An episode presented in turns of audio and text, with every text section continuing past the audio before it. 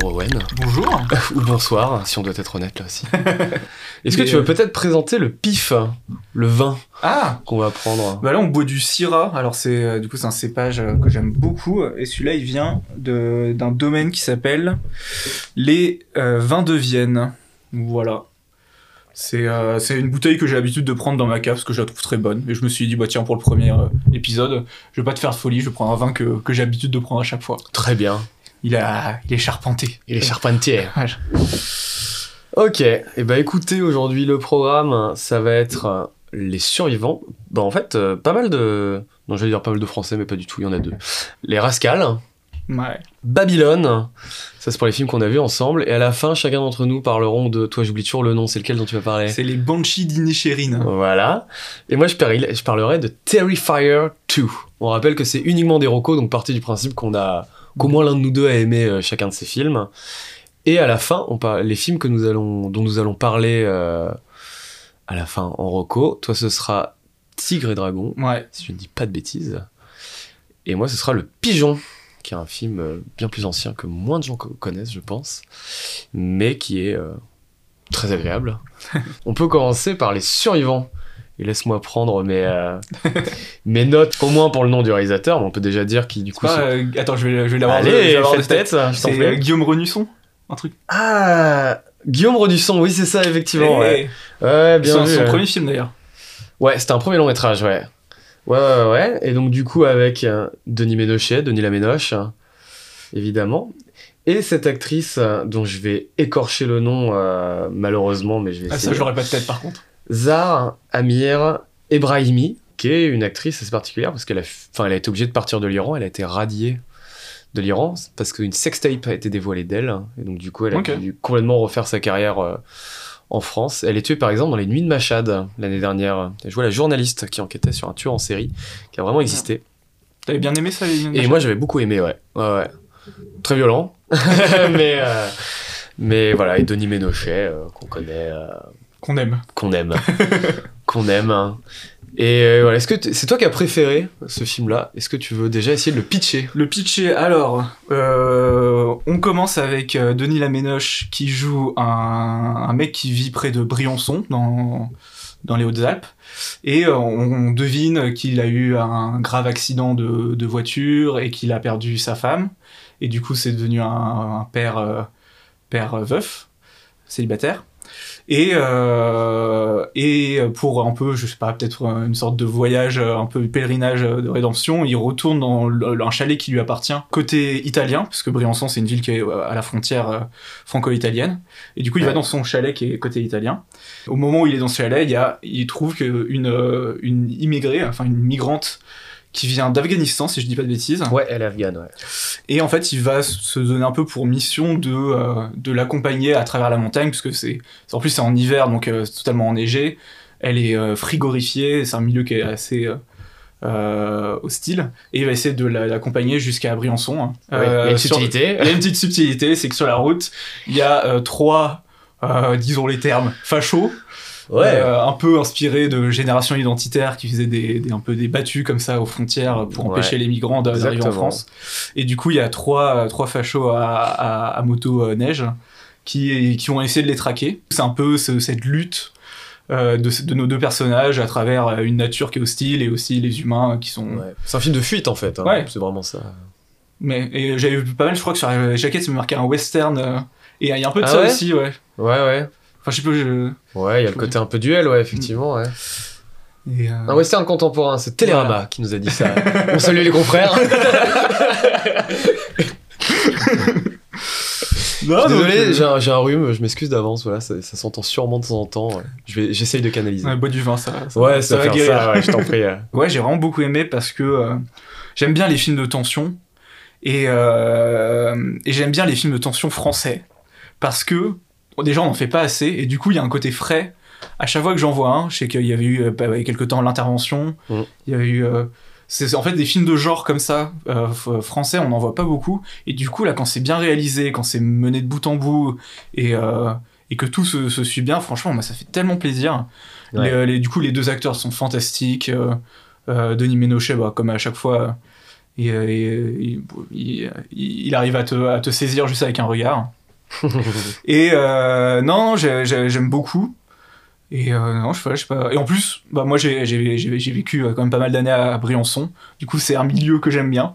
Et ça m'a fait, euh, ça m'a fait plaisir de, de voir cette, cette partie de la, de la France euh, montrée en film. Et Ouais. bon, voilà à peu près. Oui, et puis dans le côté fuite, moi ce que je trouve chouette et qu'il y a, qu'il y a dans certains, effectivement, un certain cinéma de genre français, c'est que c'est ultra radical, quoi. Et là, c'est c'est Oui. radical, quoi. C'est-à-dire, il y a une. Voilà, déjà une représentation, voilà, t'as parlé des chasseurs qui sont en fait littéralement. euh, des fachos, pardon, qui sont justement littéralement des, des, des chasseurs de migrants, en fait, quoi. Ouais. Ils sont pas caractérisés par autre chose que ça, parce qu'il n'y a pas besoin de les caractériser autrement, quoi. C'est pas. Contrairement un à un film dont on euh, parlera plus tard, d'ailleurs, Les Rascals, où là, il y a une étude. Enfin, pas une étude, euh, peut-être pas déconner, mais une. euh, une Ouais. approche de comprendre en tout cas comment on peut basculer. Là, de la même manière que euh, quand on voit un film sur la Seconde Guerre mondiale, les nazis, on n'a pas besoin de les caractériser autrement que de- comme les méchants du film, les antagonistes, et qu'il n'y a pas besoin d'approfondir ça. Là, c'est pareil, quoi. C'est des fachos, c'est des tueurs, c'est des gens qui ont envie de tuer des gens qui ne leur ressemblent pas. Un point, c'est tout, quoi. Donc, du coup, ça offre vraiment euh, une radicalité et qui permet aussi le suspense dont tu parlais, moi, je trouve. Ouais, en fait, coup, il, une tension, quoi. il fait vraiment dans l'efficace euh, Ouais. pour, pour se concentrer directement sur euh, qu'est-ce qui va faire un bon film de tension. Bah, c'est pas vraiment, il y a pas vraiment- si, il y a un peu d'action, mine de rien. Il y a, il y a une- Ouais, de la, violence assez, euh, assez forte. C'est assez euh, straight to the point.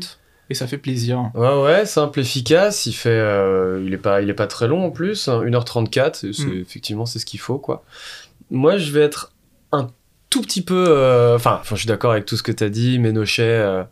c'est clair que c'est un mec assez fascinant à regarder jouer parce qu'il a ce côté. Je crois qu'on se le disait quand on est sorti du, du ciné justement. Il a quelque chose d'un peu. euh, d'un peu euh, comme Ryan Gosling, c'est-à-dire Ouais, ce que j'allais dire, tu bah ouais. comparé à Ryan Gosling. Ouais, ouais, ouais, ouais, ouais, mais parce que. Enfin, ils sont très différents les deux, mais je trouve qu'ils ont une espèce de. On peut pas dire que c'est des gens qui ne jouent pas, c'est pas des gens qui sont spécialement neutres, mais qui ont une espèce de manière de de contenir euh, leurs Mm. émotions dans le jeu, d'intériorité, voilà, presque quasi non-jeu par moment, on va dire, quand même, mais qui leur est très propre en fait, quoi. Du coup, je trouve que c'est vraiment des acteurs qui ont vraiment une identité à eux, l'un comme l'autre, chacun euh, le fait à sa manière et. euh, et euh, là où Go- Gosling, on peut le connaître sur des trucs un peu plus euh, joyeux, beau gosse, charmeur, machin, mais Nochet, il garde. Enfin, déjà, c'est une masse aussi, il a un Mm. physique quand même assez particulier. À la fois, effectivement, enfin, il est plutôt gros, quoi. Il peut être menaçant, on va dire, il peut être imposant. Et voilà, je trouve c'est assez fascinant de, de, de, de le voir évoluer, euh, peu importe les personnages qu'il qu'il fait, quoi.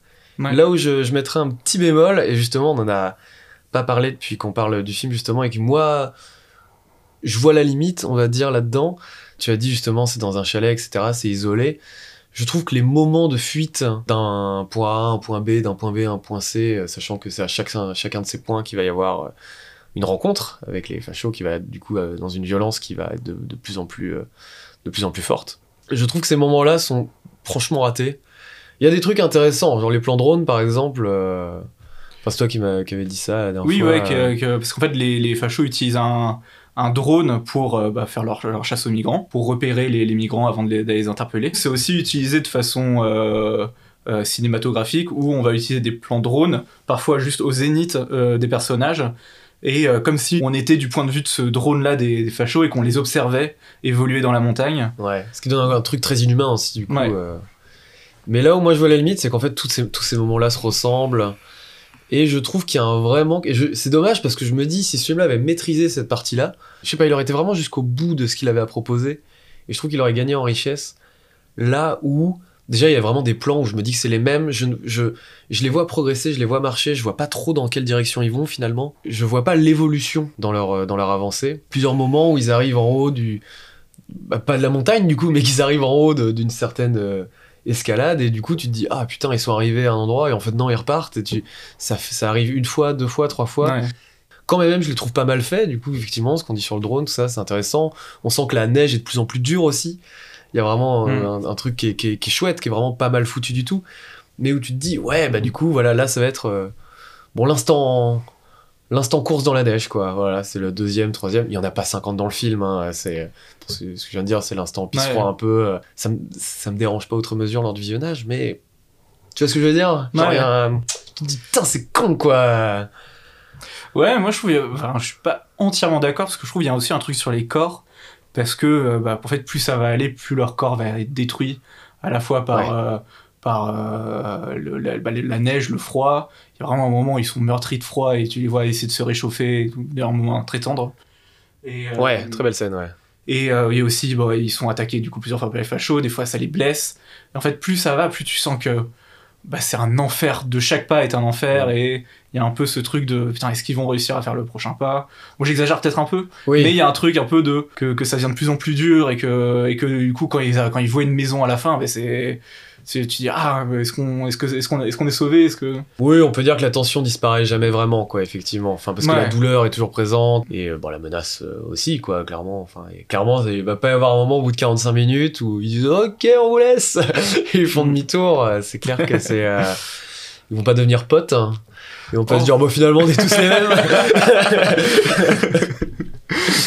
Ah là là. Ah, vous venez d'Iran, euh, vous venez d'Afghanistan. Ouais, c'est bon, euh, bah, ça va en fait. Euh, Nous, c'est des Ah. Kurdes qu'on cherche. ah bah moi aussi, je les déteste. Ouais.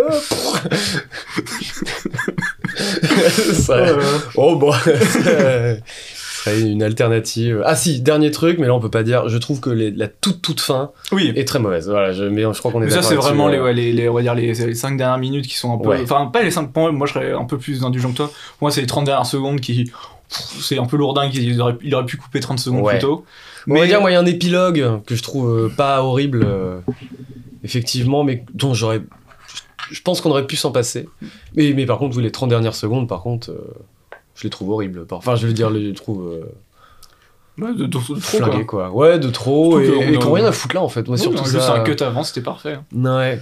Donc voilà, Oh. je sais pas si t'as d'autres choses à dire sur euh, Non, non. survivants. Non, bah allez le voir, hein, je pense qu'il est encore un peu en salle, pour, enfin en tout cas à Paris Ouais, euh, pendant quelques. Le Renusson, quelques temps. Renusson.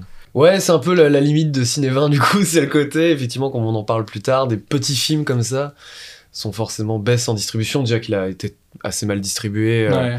Après, bon, bah, à Paris, il y a toujours moyen de les voir pendant quelques, quelques mois quand même en Mm. général. Et on sait jamais, selon là, là où, où vous êtes, il y a souvent des. Enfin, des fois, c'est décalé de trois semaines. Je sais pas. Moi, je viens d'une ville qui s'appelle Quimperlé. et généralement, les, les, les, films arrivaient à l'affiche. euh, C'était pas rare que ça arrivait deux ou trois semaines Oui, ben après ouais. leur sortie. euh, et peu importe le film, quoi, que ce soit un petit Mm. film ou un gros blockbuster. euh, il- voilà, ça peut arriver bien après, quoi. Rien à ajouter, on peut passer au, suivant? bon. Ok, je ne vais pas regarder euh, le synopsis, mais je vais quand même. Est-ce que tu arriveras à voir le, le, le réal de, de tête? Ah, Putain. Moi, je l'ai, c'est- Ah ouais? Ouais. Merde, c'est Jimmy. Ah, c'est Euh, en la- trois trucs. L'apport là. le trésor. Ah putain, Jimmy Laporal le trésor, Ouais. effectivement. Euh, juste avant ça, parce que c'est moi qui avais insisté pour qu'on aille le voir, ce film-là, parce que j'avais vu son court-métrage Soldat Noir à la Cinémathèque, je sais plus à quelle occasion, c'était genre pour euh, les courts-métrages euh, peut-être de Cannes euh, 2021, un truc comme ça.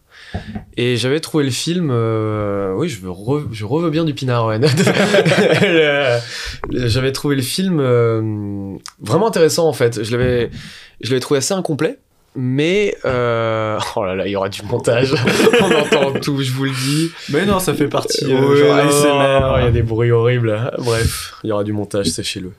La version que vous entendez. est- est- Regarde sera- ça là, voilà. c'est ASMR 20. Bref. euh, oui, oui, Soldat Noir, du coup. C'est un court-métrage que j'avais trouvé voilà, assez incomplet, on va dire.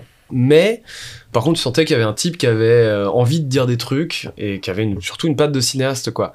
Le, le, le, le film laissait entrevoir ça et du coup, j'étais vraiment très curieux de, de voir Les Rascals. Et bah, du coup, le synopsis, Les Rascals, c'est un groupe de, de jeunes banlieusards avec toute la mixité de peau que ça, que ça impose. Ça a son importance. Je le dis pas parce que.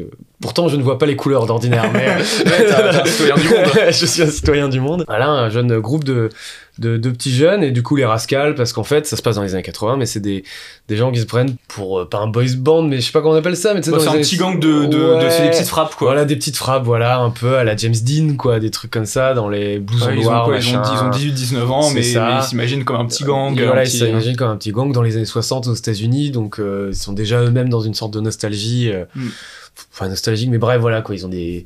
la clope euh, sur l'oreille droite, euh, ils partent dans les bars, ils parlent de, de niquer des gonzesses, alors ce qu'on comprend très bien que que- qu'un deux n'y arrive. Ils, euh, voilà, ils sont là, ils disent, oh, bon, on va se taper, etc. Ils sont dans un rêve, ils ont créé leur propre, leur propre argot. Alors ça, c'est l'argot qu'ils utilisent, c'est pas un Ah. argot qu'ils ont créé. Ok, je C'est croyais. un argot qui s'appelle le loucher bem, c'est un argot qui vient des bouchers. Ok, base. ok, ok, Parce ok. que ok, loucher ok. bem, ça veut dire boucher en argot de. Ah oui, oui, parce qu'il y a un délire avec les L au début, ouais, tout c'est- tu ouais, remplaces la première euh, consonne par un L et tu remets euh, du coup le, le B de boucher, tu le mets à la fin Ah, et tu ouais. mets genre du coup c'est loucher pour boucher et bem pour le B.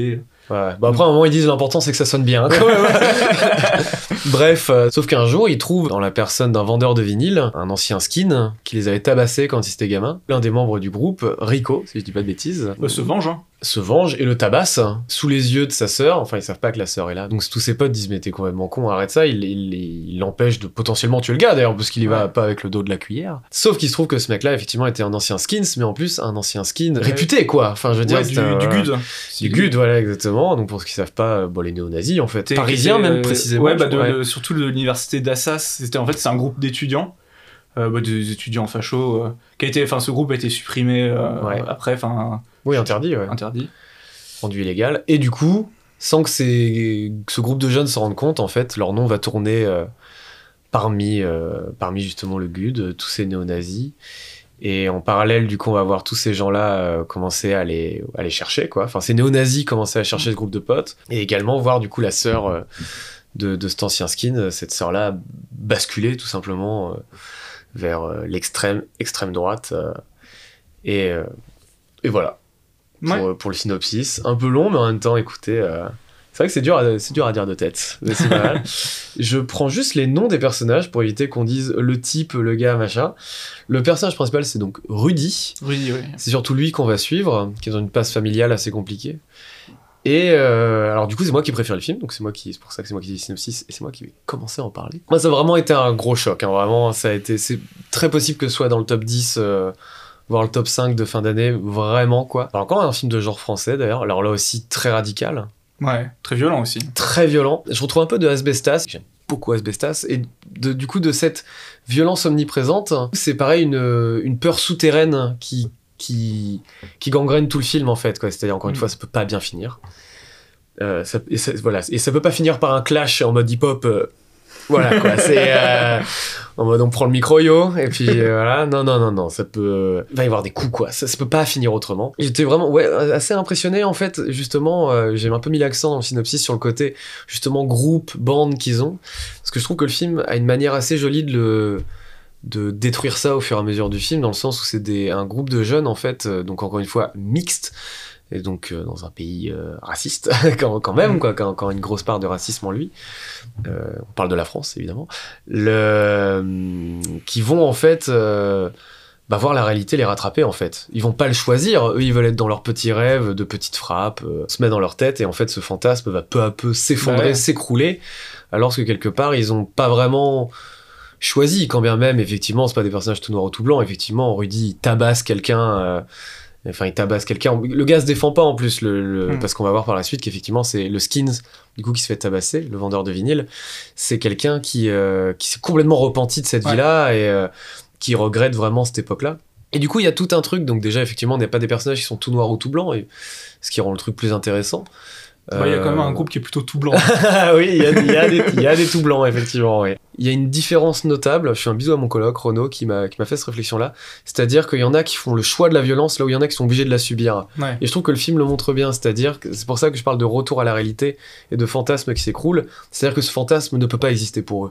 En Ouais. fait, littéralement, il ne peut pas tenir. Il peut pas exister dans, dans la, la France telle qu'elle est, encore plus dans, cette année 80, dans ces années 80. Parce que du coup, le film se passe même plus précisément en 82, je crois. Donc, parce que c'est le moment où les néo-nazis ont repris le cœur de Paris. euh, 80 ouais, J'avais Ouais, 84 en tête. mais peut-être- 84 peut-être ouais c'est dans ces eaux là en tout cas quoi le moment en tout mais cas oui, ils oui, ont repris euh, début 80 quoi. où ils ont vraiment repris le centre de Paris le film se passe juste avant je sais pas je trouve ça intéressant effectivement toute cette progression voir cette jeune fille du coup euh, complètement balancée euh, et je trouve que le comment dire le film met aussi assez bien en scène le fait que tu fais le choix de cette violence là pourquoi on peut faire le choix de cette violence là aussi? Il y a quand même toujours une envie de pouvoir derrière quoi Ouais. c'est-à-dire qu'on on va contrôler, c'est nous qui choisissons quoi. On le voit dans une scène où on va dire qu'il malmène, pour être poli, des communistes. Ouais. cette, cette fille-là est encore, euh, est pas encore complètement passée de l'autre côté, même si elle est bien entamée. On va dire elle est excitée par cette scène-là quoi. Là c'est bizarre un peu comment je le dis, n'imaginez pas. euh, on Ouais, n'est pas dans un clip, elle va, elle va pas se mettre à faire des trucs bizarres en les regardant tabasser des communistes, mais on va se rendre compte que ce truc-là va lui procurer une vraie excitation dans le fait de, de voir encore une fois le pouvoir que peut avoir cette violence, et, ouais, cette envie de contrôle, quoi. Mm. Donc je trouve que le film le montre merveilleusement bien, je peux pas dire, mais je trouve sa fin génialissime. Je sais qu'elle a été pas mal critiquée parce qu'on va dire qu'il a plusieurs fins. Moi, c'est quelque chose que j'aime pas beaucoup en général. On a parlé de l'épilogue euh, pour les survivants, Ah oui, tout hein. ça. Ah, moi là, les j'aime bien moi j'ai beaucoup de mal. Ouais, c'est assez particulier, c'est un peu déroutant en fait, mais on va dire que ça redonne un certain sourire. C'est très gauchiste, on va dire. Et encore, parce que pour le coup, si tu défends les néo-nazis, t'es une merde, qu'est-ce que tu veux que je te dise quoi? Genre, euh, t'es- voilà. Là, on est vraiment dans quelque chose de. Je sais pas, je trouve qu'il trouve un ton. Qui, ouais, qui te. où tu te dis, ouais, c'est bon, le, c'est pas, tout n'est pas perdu, Tout on, a, on encore des moyens de se battre. Voilà, je trouve ça ouais, c'est génial. Encore une fois, c'est un film où la violence est partout. Je parlais du personnage de Rudy, c'est un personnage qui trouve pas sa place à la maison. Il a un neveu qui est là-bas, qui est un personnage assez important euh, qui, qui, qui gravite un peu régulièrement dans le film. Là, sa grand-mère, si je dis pas de bêtises aussi, qui est là. On comprend que son frère est en prison, mais que la grand-mère préfère le frère qui est en tôle à lui, etc. Même là, il y a une violence. euh, omniprésente Ouais. même euh, alors j'ai oublié qui c'est mais le mec qui est là euh, au début euh, qui envoie plusieurs fois Genre son oncle ou son Ouais, ou parrain. son parrain, un truc comme ça. Même ce mec-là, qui est le gars gentil, va lui montrer une arme. Donc Ouais. même là, la violence est là, quoi. Quand même, il lui montre en mode, bah tiens, Mais tu peux un chef de gang. Oui, qui est un ancien, ouais, ancien chef de gang, je sais plus. Encore une fois, la violence est partout. Je trouve que c'est un film vraiment passionnant. Je pense qu'on peut le ranger dans des, dans des films importants sur, euh, sur euh, oui, le, le- le- racisme et tout ça, parce que évidemment, ça se passe dans les 80, mais du coup, ça fait écho Mm. de par comment le racisme s'imprègne dans la vie de gens qui n'ont rien demandé. Il y a un thème à cet épisode, hein. Ah Entre les survivants, Ouais, les ouais, rascals. ouais, ouais, il y a des C'est, trucs. euh, le ouais, fascisme. non, Je suis d'accord qu'on parle pas des trucs les plus joyeux. Il va y avoir des trucs plus joyeux après. bon, j'ai beaucoup parlé, je me rends compte, mais encore Ouais. une fois, c'est un film que j'ai vraiment beaucoup aimé. Vous allez vous rendre compte au fur et à mesure des trucs que quand je suis dithyrambique, je le suis généralement euh, pas mal. J'ai rien de négatif à dire. Et voilà, je sais pas, qu'est-ce que c'est? Bah moi je suis j'ai désolé, je dis beaucoup de trucs. Non, bah, j'ai beaucoup aimé aussi.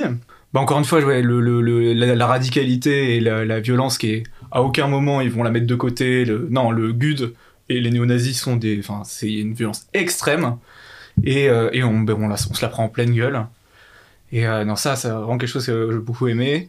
Euh, moi, si j'avais des petites réserves, c'était surtout sur la première partie où je trouve que le film te prend pas beaucoup par la main. Déjà pour euh, j'ai mis du temps à comprendre que ah oui d'accord le, le, le, le néo-nazi qu'ils ont enfin l'ancien néo-nazi qu'ils ont tabassé dans le chez le, dis- enfin, le disquaire euh, Bah, je ah dis oui, vendeur de vinyle depuis tout à l'heure, mais il y a un mot pour ça, c'est oui, disquaire. qui euh, j'avais pas compris qu'au début que c'était lui qui avait qui avait tabassé les, les bah, la bande quand ils étaient gamins Ouais. Parce qu'il le il, je crois que le seule chose qui peut te faire deviner ça enfin à part le fait qu'il avait envie de se venger mais c'est à un moment ils disent son nom Enfin, il dit son nom au début, euh, quand, quand, le, le néo-nazi tabasse. Et après, il, il le redit quand il voit la photo du, du disquaire en mode. Oui, c'est qu'il voit une ah, photo c'est Loki. jeune, euh, ouais. Oui, c'est ça, Loki, mais, ouais, bien mais, vu, ouais. mais- mais si t'as pas ça, en fait, tu fais en mode attends, attends, qu'est-ce qui vient de se passer là? Pourquoi il commence à se tabasser? Et, euh, et pareil pour les personnages, parce qu'il y a beaucoup de personnages. Ouais. Notamment dans la bande, il y en a, on montre tout de suite 5 ou 6. 5, je crois, ouais. Et euh, ouais, avec 6 avec le petit, avec le gamin, quoi. Mm. Et, euh, et plus tous les autres, les personnages adultes qui gravitent autour. Mine de rien, enfin, même pour savoir, tu vois, on hésitait, attends, est-ce que le, le, le, mec c'est son parrain, c'est son oncle? Oui, ouais. Pareil, est-ce que c'est sa mère, c'est sa grand-mère? Je crois que c'est sa grand-mère. est-ce que c'est son euh, frère, c'est son neveu? En fait, c'est que des trucs comme ça Mm. où je trouve que j'étais un peu en mode attends, c'est quoi les relations entre personnages? Depuis quand ils se connaissent, depuis que enfin de qui est qui pour qui? Et mine de rien, bah ça fait que toute la première partie, j'ai mis un peu de temps à rentrer dedans. Euh, mais au final, euh, j'ai beaucoup aimé et c'est juste un petit défaut. euh. Il y a un défaut qu'on s'était fait là, on s'était fait la remarque, je viens d'y penser, pardon, j'en ai un. Enfin, même si je suis pas en désaccord spécialement avec toi, mais je, je trouve que ça peut servir le truc parce que typiquement quand il tabasse le vendeur de le disquaire, bon sang, je vais y arriver, hein, le, quand il le tabasse, bah du coup ça fait qu'on est aussi perdu que les autres quoi. On se prend la violence et on comprend Ouais. que a posteriori Oui, que c'est lui parce que le- la caméra ne le montre pas, le- la photo du gars.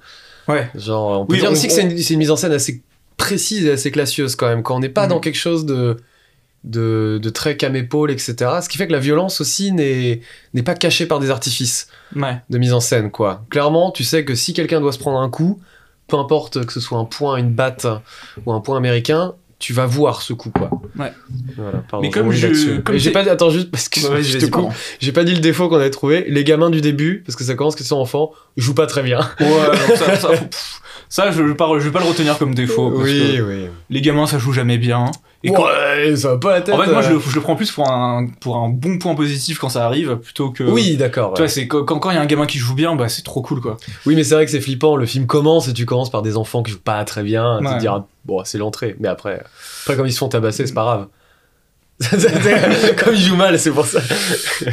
Non, mais du. euh, Enfin. Ouais, non, mais juste pour revenir sur cette scène-là de, de chez le disquaire, euh, comme on- un peu avant, on a vu qu'ils se bagarraient contre un autre gang, mais d'ailleurs sans vraiment se bagarrer, c'est plus ils montent des armes et, ils, Oui. après ils fuient euh, chacun d'un côté. concours de beats, euh, pour le dire grossièrement. Et du euh, coup, moi j'avais l'impression, je me disais, ah bah c'est juste un autre membre de gang euh, ennemi quoi. hmm. Tu vois, j'ai un peu ce, ce truc-là. Et c'est après que tu dis, ah oui, d'accord, en fait, non, c'est le mec qui, Ouais. qui- qu'ils ont vu quand ils étaient gamins. Que... Mais, ouais. Mais bon, voilà. Franchement, c'est des petits défauts. J'ai vraiment beaucoup aimé le film. Les acteurs sont très bons d'ailleurs. Ouais. On l'a pas trop dit, mais. euh, Tous débutants. Ouais, et, enfin, tu sens que tu vas les revoir après, quoi, parce qu'ils ont Ouais. des gueules. En plus d'être. Ils ont des gueules, ouais, c'est vrai. en plus d'être bons, ils sont, ils sont identifiables, ils ont des gueules, et. Enfin, voilà. Ouais. Je pense qu'on. Je pense qu'on va les revoir. Ouais, ouais, ouais, bah, ce personnage-là qui tabasse le disquaire, il a vraiment une tête, euh, une espèce de mélange entre Elvis Presley, euh, Mm. James Dean, enfin il a vraiment une, une, une tête, un visage qui a des formes quoi. Ouais. Ouais, ouais, ouais. Non, je pense que c'est des gars, des gars à suivre et un, et un réel à suivre quand même le film se plante royal au box-office. Mais, Mais c'est- euh, c'est c'est un de ses premiers longs aussi, je crois que c'est son deuxième long. c'est si son premier long. C'est son premier long Euh, Tu parles de qui de, Du réalisateur? Ouais. Ouais, c'est son premier long. Ah, mais du coup, ça, on enchaîne avec deux. euh, Enfin, on a vu. Deux premiers, deux deux premiers longs métrages de, cool, de, de, de réal français. Et bah, tous les défauts que j'ai dit, je les retire. Il n'y a C'est- aucun défaut. non, mais franchement, si ça, c'est son premier long, c'est quand même très très stylé. Puis ça fait plaisir d'avoir des mecs à suivre en fait quoi. Ouais. C'est aussi ça qui est intéressant. Et pour le coup, euh, ce qui est cool, c'est que quand bien même le film se, se plante, comme on est en France, il y a des moyens pour des gens qui font des films qui marchent pas de rebondir après quoi. Je veux dire, Ouais. on peut avoir la possibilité d'avoir des gens qui font des films qui se plantent à chaque fois. Bon, c'est jamais des gens à qui on va donner 15 millions, hein, Ouais, mais, mais aussi un succès mais critique. voilà, c'est ça euh, quoi. Il y a la...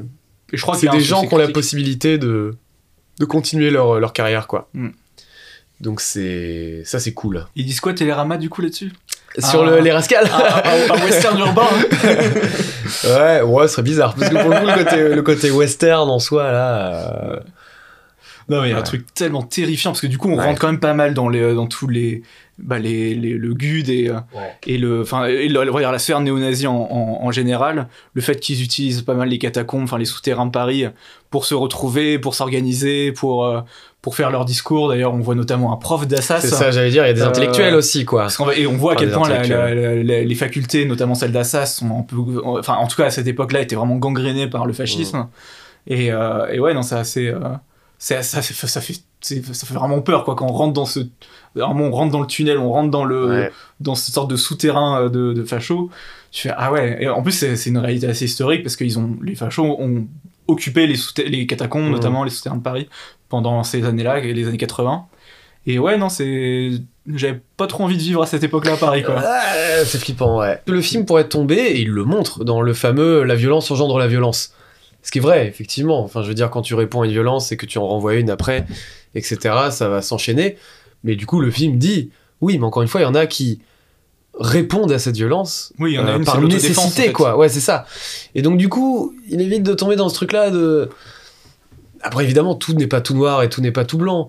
Mais, quand même, trouve- enfin, moi, ça a souvent tendance à m'énerver ce truc-là, la nuance pour la nuance, quoi. Oui, ouais. Et où tu dis, non, non, non, non, non, il y a des gens qui sont là pour tabasser du gauchiste, du renois, du rebeu, et, et merde, quoi. Genre. Mm. euh, et après, forcément, quand ça répond, et du coup, forcément, ils ont envie de se venger, etc. Ouais. Et après, ça fait quelque chose de sans fin. La violence engendre la violence, oui, mais il y a une base à cette violence. Ouais. et cette base, il encore une fois, il y en a qui l'ont choisie. Et un truc qu'on n'a pas parlé euh, dans Les Survivants, mais qui est à la fois dans Les Survivants et dans Les Rascals, c'est le rôle de la police. Peut-être qu'on touche à un sujet touchy, Ah. mais mettons les plats dedans. Ah non, oui. mais, mais, euh, mais du coup, euh, il y a le rôle de la police qui, en fait, perpétue ces violences-là. Ouais. euh, envers les immigrés, envers euh, les, ouais, bah, les, les Renois, les Rebeux, Mm. les, euh, et en fait, euh, a une complaisance, enfin surtout dans les rascals, il y a une complaisance Il y a une envers scène dans le- les rascals, on va dire. ouais. envers, euh, envers l'extrême On droite, peut pas dire, mais ouais. enfin, euh, enfin non, pas, enfin, envers les néo-nazis. Il y a aussi ce- cet aspect-là qu'on n'a pas trop évoqué dans les survivants, mais qu'on retrouve euh, dans les rascals. Mais t'as raison, hein, parce que dans les survivants, ce qui est encore plus intéressant dans ce rapport à la police, c'est que elle n'est pas tant que ça présente, en fait. On la voit Juste au début on à la la voit fin. au début et à la fin, mais des gens la voient violente aussi.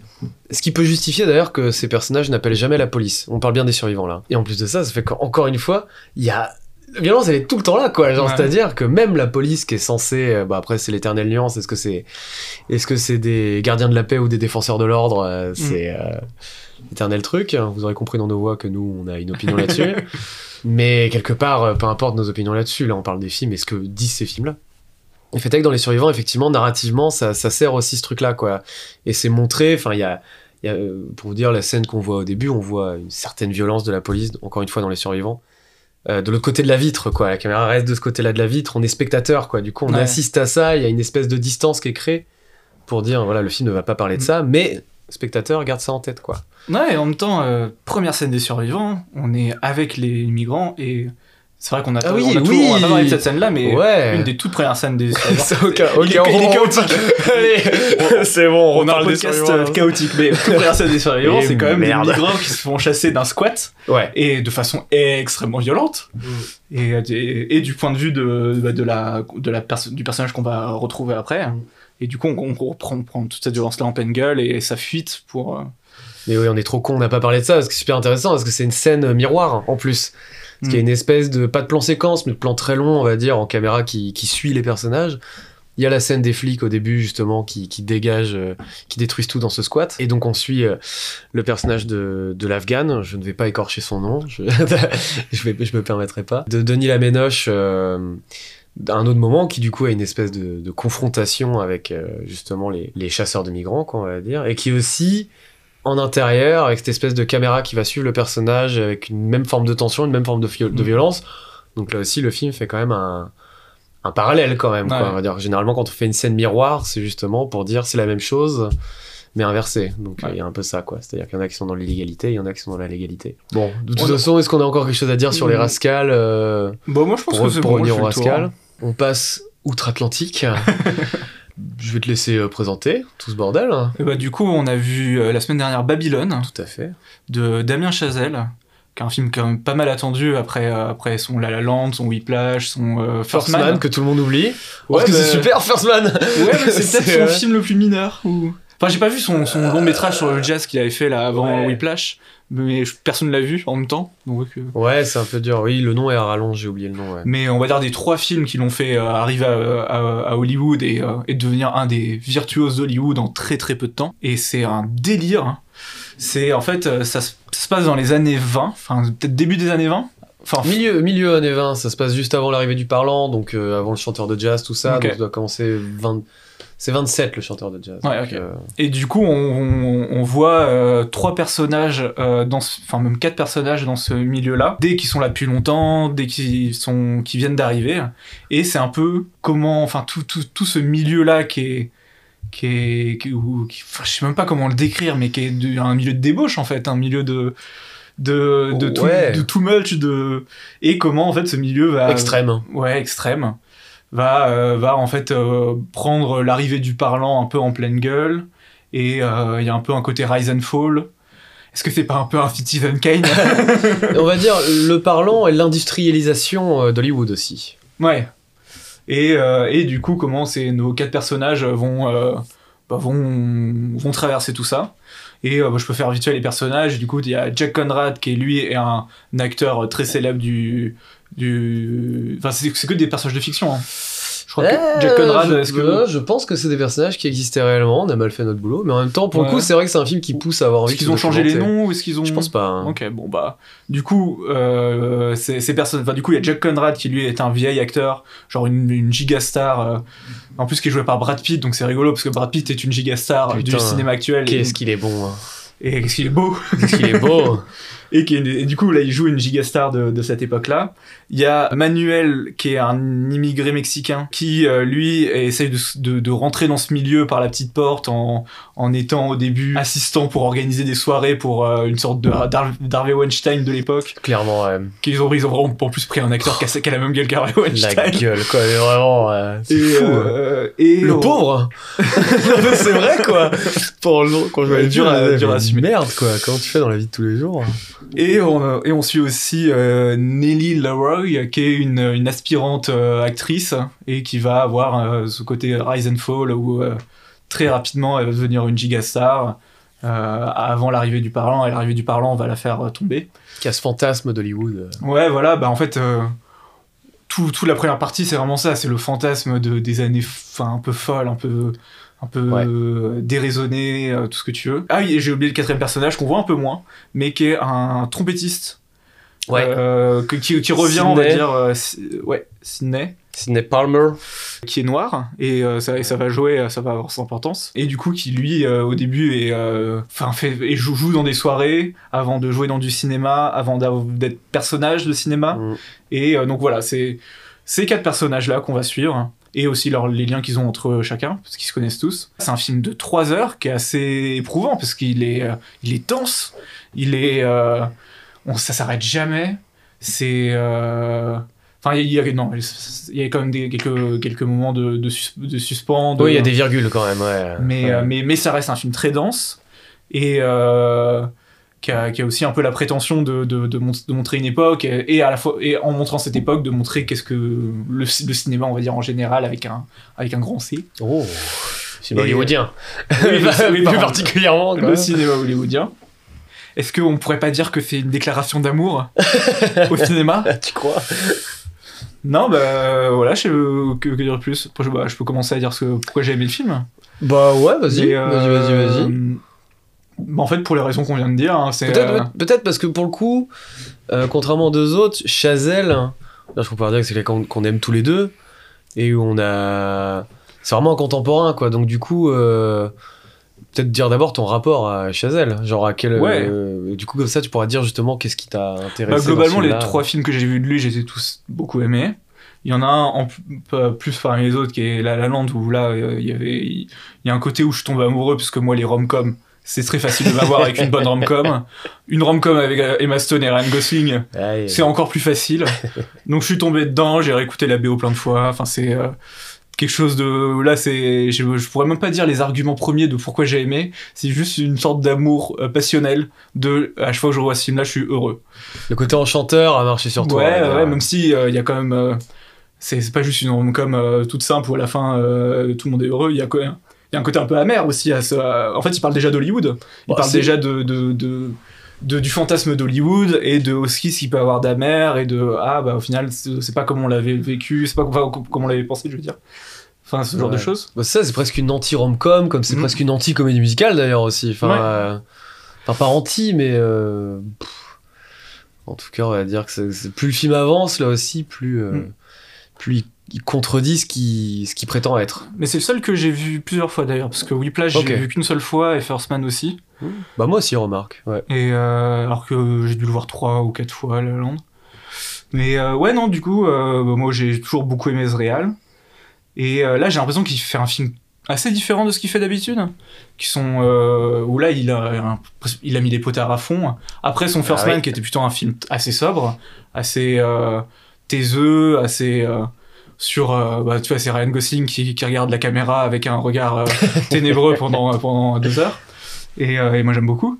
Mais, euh, mais là, c'est pas du tout ça. Là, c'est vraiment. euh, tout, ouais, encore une fois, la déraison, la, la, la- le, le too much, le, l'extré- les- le côté extrême d'Hollywood.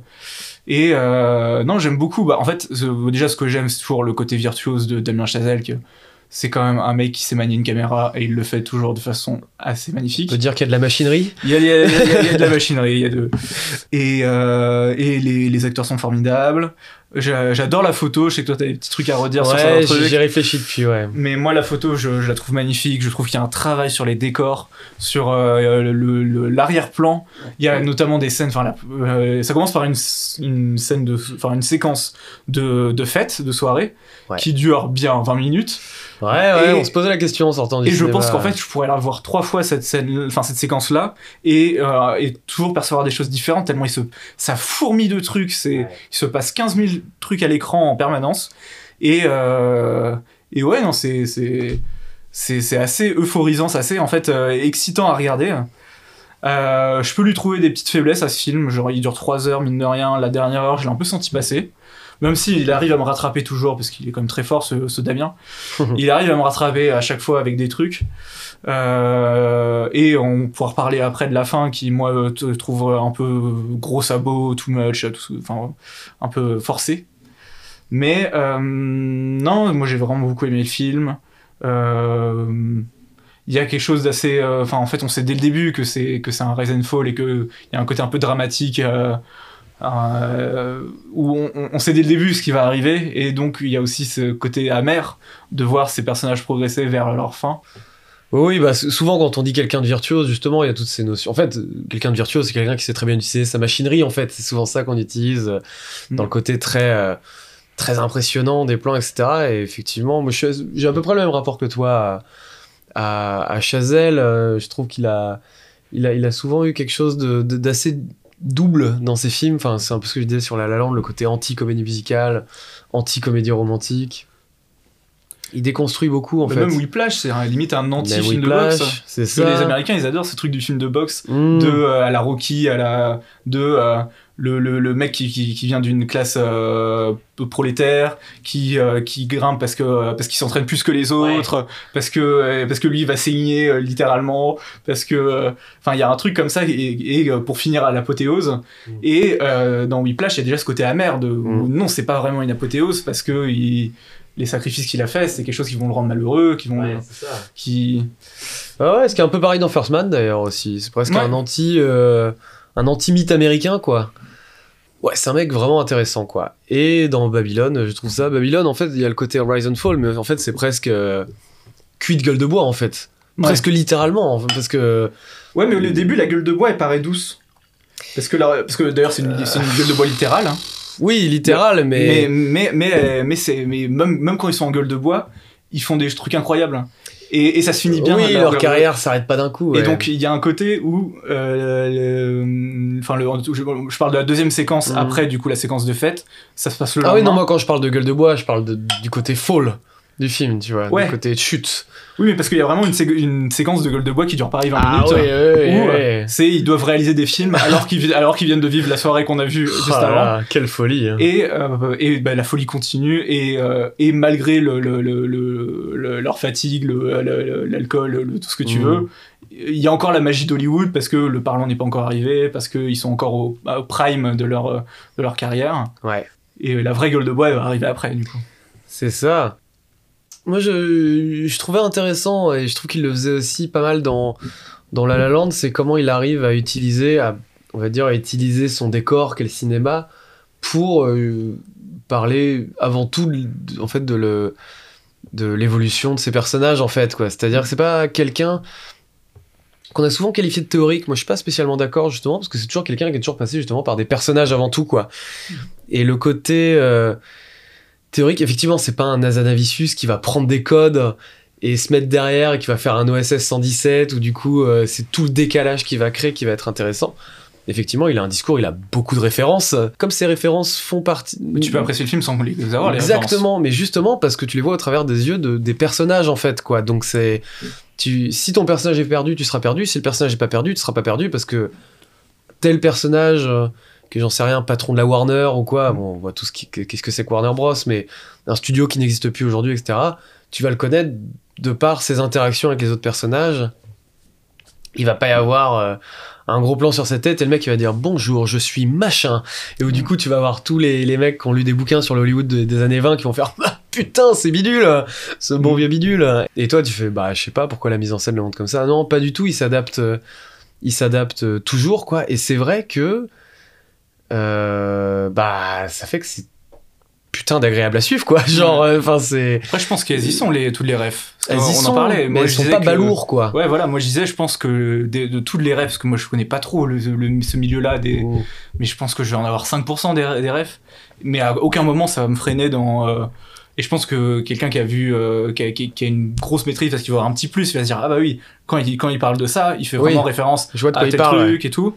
Mais euh, et puis même, t'as même des rêves plutôt actuels enfin il y a quand même un moment où ils font parler Brad Pitt en italien C'est- Ah. dans une scène assez commode la première fois qu'on première fois qu'on voit Brad Pitt qui est euh, qui enfin pour moi c'est une rêve à Inglourious Bastard ouais je pense mais aussi qui, est- ouais. qui est à mourir de rire cette euh, cette scène Ouais, Et, ouais. euh, Non, non, et puis c'est vrai qu'il fait partie de ces mecs-là, euh, je trouve, qui ont cette faculté de. euh, encore une fois, dans le côté virtuose, où tu vois des compositions de plans, des manières d'amener des personnages, tout ça, où tu fais.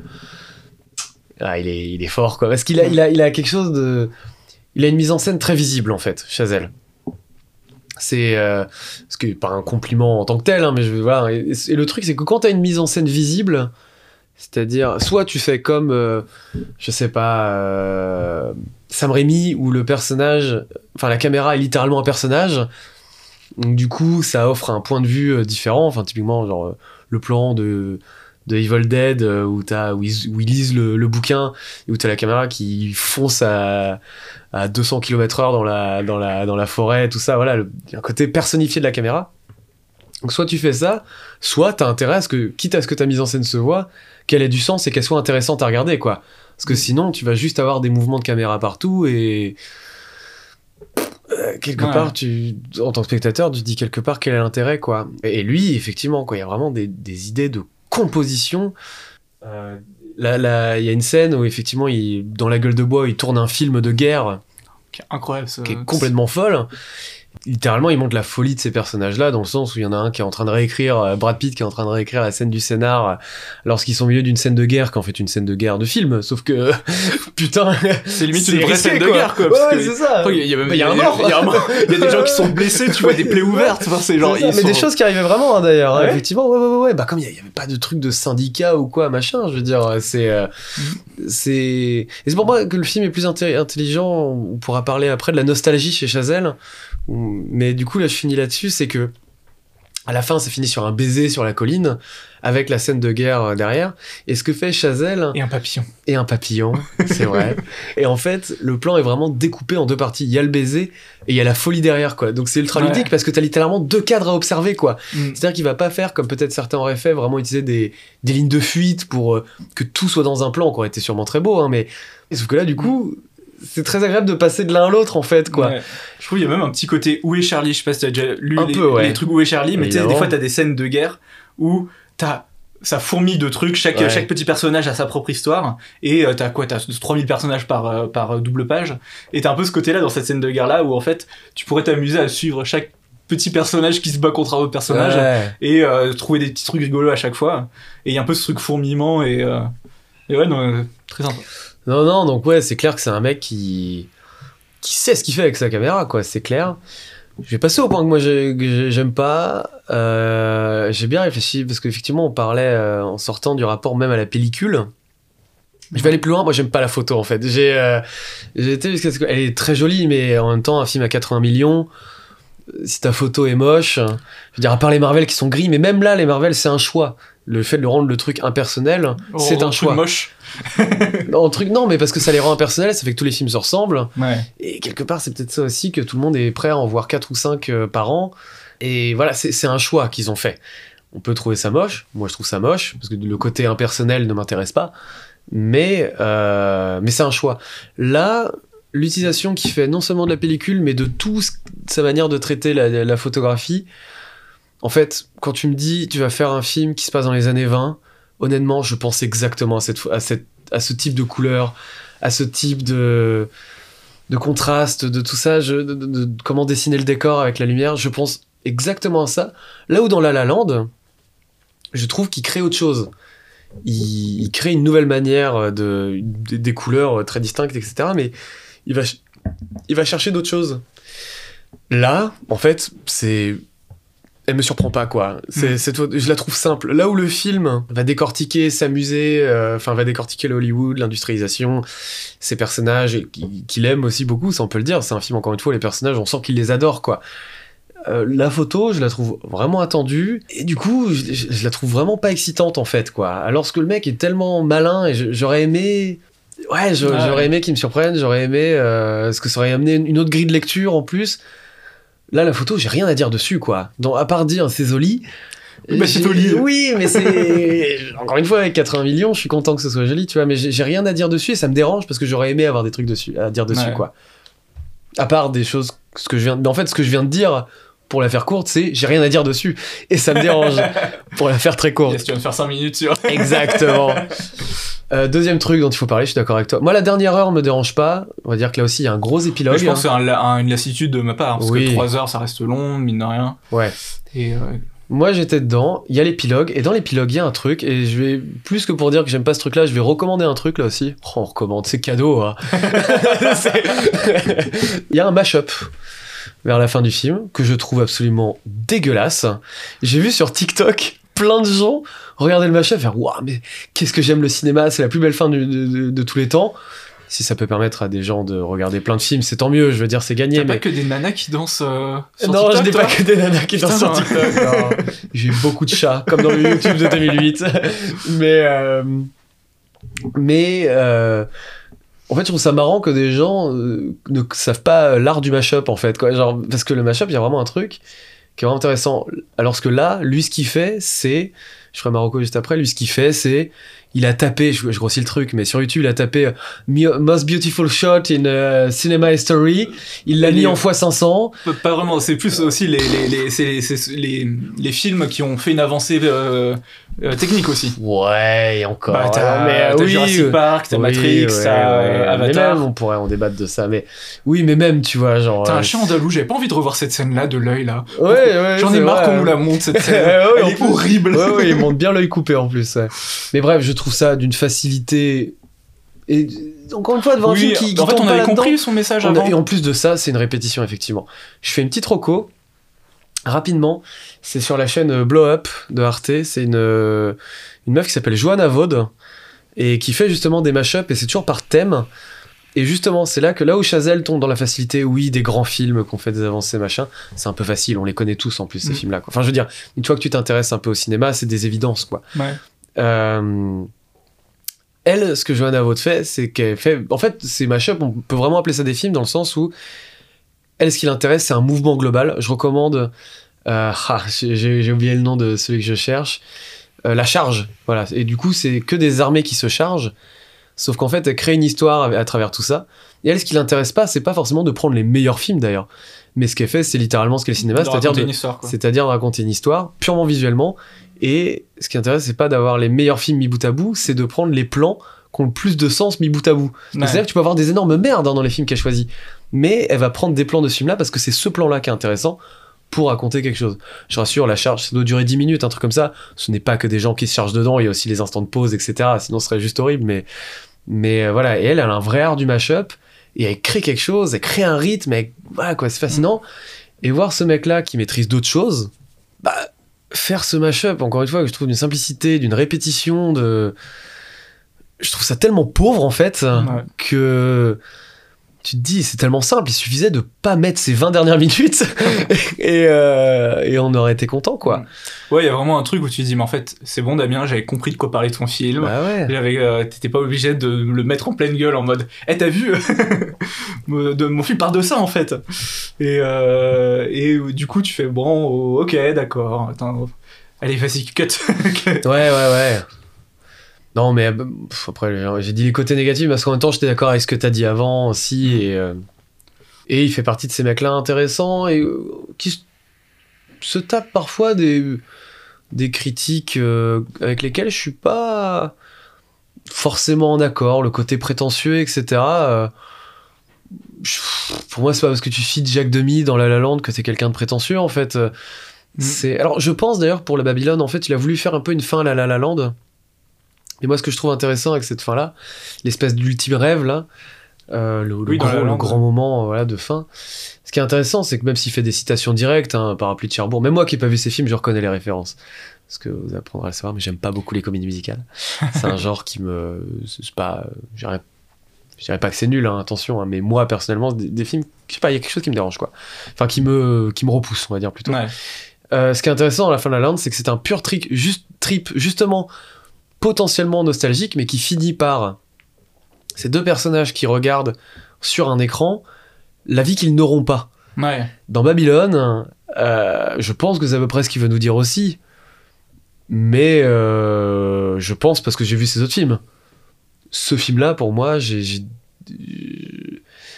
je trouve qu'il bégaye à ce niveau-là, quoi. C'est plus une fascination qu'une nostalgie, parce qu'à chaque Voilà. fois, il va parler aussi de, bah, de la- des côtés euh, amers, des côtés durs de- des époques. Il va jamais. euh, Enfin, s'il va glorifier une époque, il va, il va euh, tout de suite mettre dans la balance Oui. euh, le, bah, le côté. Bah non, en fait, euh, c'est les personnages, ils étaient malheureux, ils ont fini malheureux, et donc il, il va toujours contrebalancer sa fascination par, euh, par autre chose. N'oublie de dire un truc, c'est que c'est drôle.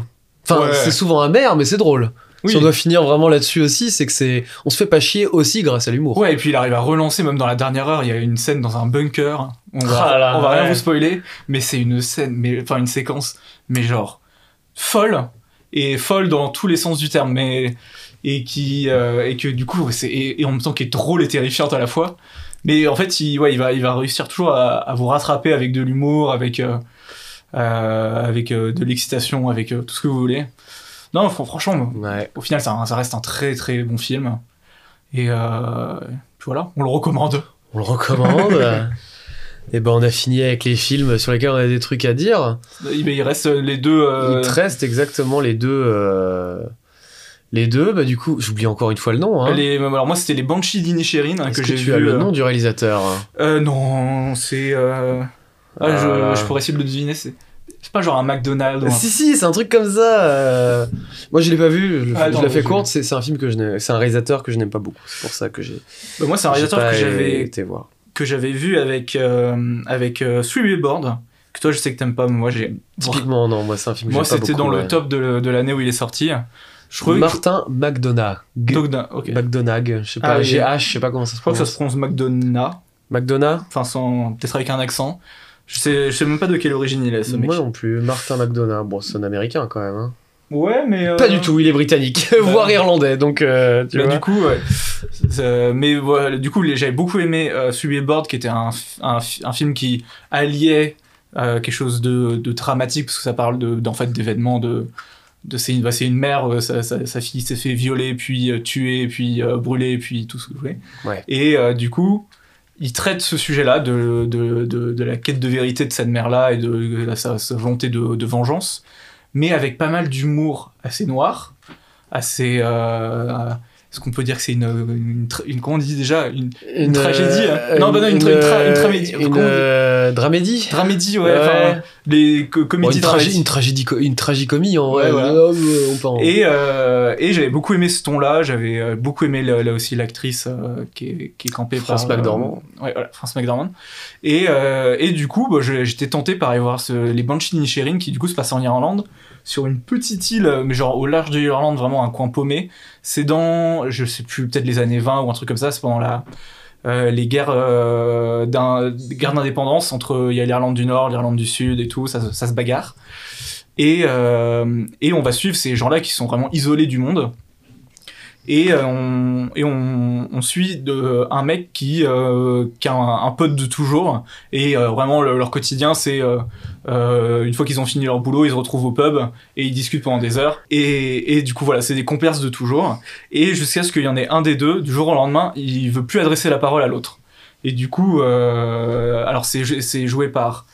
euh, Colin Farrell, non? Colin Farrell qui joue le euh, qui joue le mec qui, qui qui sait pas pourquoi son pote veut plus lui parler et c'est Brendan Gleeson? Oh, bah, Bre- je vais Bren- te, Brendan Gleeson, je qui vais est, te euh, dire ça. Tout à fait, Brendan Gleeson. ouais. qui est le qui est le d'ailleurs le papa de euh, de Donald Gleeson qui est, euh, qui joue dans About Time et tout Très bien. D'ailleurs les deux jouent dans Harry Potter Et bah putain, on leur fait un big up. parce que Brendan Gleeson du coup c'est Maugrey Foley dans, dans Harry Ok. Potter et euh, et euh, Donald Gleeson il joue genre Percy Weasley je crois ok. Et du coup, on va suivre un peu ce, du, du point de vue de Colin Farrell, essayer de savoir pourquoi euh, son pote veut plus lui parler, pour, enfin, essayer de, ouais, de, de comprendre pourquoi. Est-ce que est-ce qu'il a dit quelque chose de mal? Est-ce que quand il était bourré, il l'a insulté? Enfin, il essaie de comprendre. Ça commence par un film qui est assez drôle et tendre. Et plus ça va dans le film, plus ça va tout, on, plus on touche dans le côté sombre, jusqu'à euh, finir par presque être un film de genre, presque être un film, euh, je vais pas dire d'horreur, mais en tout cas d'angoisse. Et voilà, j'ai pas plus de choses à dire que ça. Alors, les acteurs sont formidables, euh, très belle photo. Euh, le, bah, du coup, tout, tout ce lieu-là qui est dans l'Irlande euh, profonde, c'est vraiment très très beau. C'est un film assez dur quand même. Pour des gens qui auraient aimé typiquement euh, Three Billboards, on reconnaît le ton, on reconnaît, Bon, on reconnaît son ce- atmosphère, Ouais, où il va, il va, il va toujours jouer entre quelque chose qui est plutôt dark et quelque chose qui est plutôt drôle en fait. Et c'est- Ouais, donc on, on retrouve un peu ce ton-là. Après, moi, j'ai pas vu ces autres films. J'ai pas vu Bon baiser de Bruges d'ailleurs avec les deux vu acteurs. Ouais. Pas aimé non Mais, plus. euh, non, euh, non, mais voilà. Du coup, euh, alors lui, il est sorti à la toute fin 2022. Je crois oui, on triche le- un peu, ouais. Le, c'était le 28 décembre 2022. J'ai un peu triché parce qu'à ce Oh. moment-là, j'étais en train de picoler en Bretagne. Exactement. Donc je suis pas trop allé voir des films.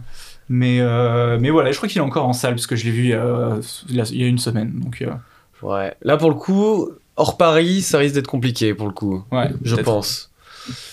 Je pense, ouais. Je sais pas si- s'il a été spécialement bien distribué. Et bah attendez le DVD. ouais, voilà. ok. Et du coup, toi, c'est Terrifier 2. Terrifier 2 Ouais, ouais, ouais, ouais, ouais. Pour ceux qui savent pas, c'est euh, la suite de Terrifier tout court.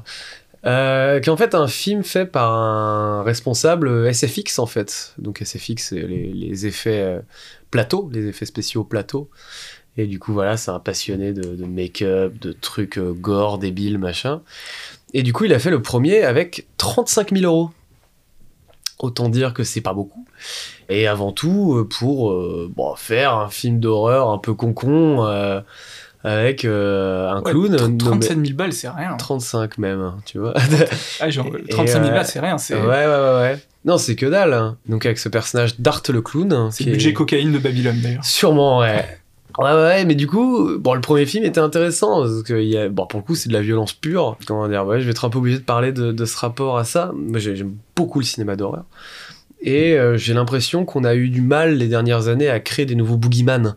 Je pense qu'Art le Clown peut, avec le, le, le temps, et on va y en avoir d'autres en théorie, hein, peut devenir un personnage un peu central. Alors attention, c'est un personnage beaucoup plus violent que les, vendre que les Jason Voorhees dans euh, Vendredi 13 ou les Michael Myers dans Halloween. Et c'est pour des gens qui aiment, un- encore une fois, un espèce de gore bête. Le 2 va beaucoup plus loin. Le 2 a un budget pharaonique de 250 000 euros. Putain, mais Ce qui, pour, encore qu'ils une vont faire fois, avec tout cet argent ce qui, ce qui, encore une fois, pour ceux qui connaissent rien, est vraiment que dalle. Euh, c'est par crowdfunding d'ailleurs qu'il l'a eu. Ah, c'est- je savais pas ça. ouais, ouais, ouais, ouais. Ouais, parce que du coup, il y a eu un truc un peu culte dans une petite sphère euh, horrifique. Ça, c'est rare, ça, mine de rien, de financer des films par C'est fou, hein. Et c'est un film qui devait sortir plus ou moins en- sur une plateforme, j'ai plus le nom, et un peu au ciné dans des trucs euh, confidentiels, mais qui a eu droit à une vraie sortie ciné par la suite parce que les gens le demandaient, quoi. Oui, et pas qu'aux États-Unis. Pas qu'aux États-Unis, ouais, exactement. Bon, en France, c'est co-distribué par Shadows, qui avait aussi distribué euh, The Sadness l'année Mais dernière. c'est la plateforme Shadow, c'est pas Ouais. la plateforme. ouais, Ouais, ouais, plateforme dédiée à l'horreur. Et voilà, qui ont envie de, partager des choses un peu différentes parce que, comment dire, on entend souvent, c'est un genre assez compliqué l'horreur parce que souvent on entend beaucoup de discours, on va dire, un peu ignorants peut-être sur ce que c'est, le fameux côté, moi j'aime pas les films à jumpscare, j'aime les films, ou avec du gore, j'aime les films avec de l'ambiance. Voilà, on, va dire qu'il y a souvent un mépris donné euh, à ce genre-là. Le problème c'est que, ce- que ces dernières années, ça a donné beaucoup lieu, en grande majorité dans les bons films, j'entends, à des films assez théoriques sur ce genre-là. En tout cas, des films qui ont un discours dessus. Et je dis pas que j'aime pas forcément ces films-là, il y en a que j'aime bien, il y en a que j'aime pas. Mais quand il y a que ça, ça me dérange un peu dans les films que j'aime bien. Là, on a un retour de ça, et je pense que dans le genre de l'horreur, c'est important d'avoir quelque chose de. Je pense c'est important le côté grand 8 et le côté, encore une fois, on est là pour s'amuser, quoi. C'est un film où faut. euh, faut discuter avec ton voisin, faut se marrer quand Art le clown découpe quelqu'un, parce que c'est vrai que j'ai pas présenté Art le clown. Art le clown, c'est un personnage dont on ne sait rien, qui ne parle pas, et qui a l'air de même pas être connaisseur des capacités qu'il est, parce que c'est quelqu'un qui a l'air de prendre autant de plaisir à faire souffrir que souffrir par moment. C'est dans un film complètement ouf. Il a des pouvoirs ou c'est. Bah, il est plus ou moins immortel quand même, mais il semble que lui-même se rende pas spécialement compte, quoi. Et euh, c'est quelqu'un qui aime Alors attention, encore une fois, âme sensible, hein, mais euh, quelqu'un qui aime particulièrement la mutilation, globalement, donc c'est-à-dire que ses victimes, il ne les tue pas seulement.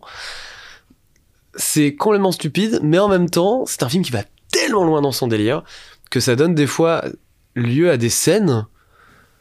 Il y a une scène de rêve qui est dans un autre temps, mais vraiment quoi, je veux dire, qui, qui- je dirais pas que c'est la scène qui m'a le plus fasciné, je dirais pas que c'est du Lynch, tu vois, mais euh, un peu l'exemple qu'on dit dans le rêve, il y en a- a d'autres, mais voyez ce que je veux dire, quoi. Mais Un peu les griffes de la nuit aussi, non?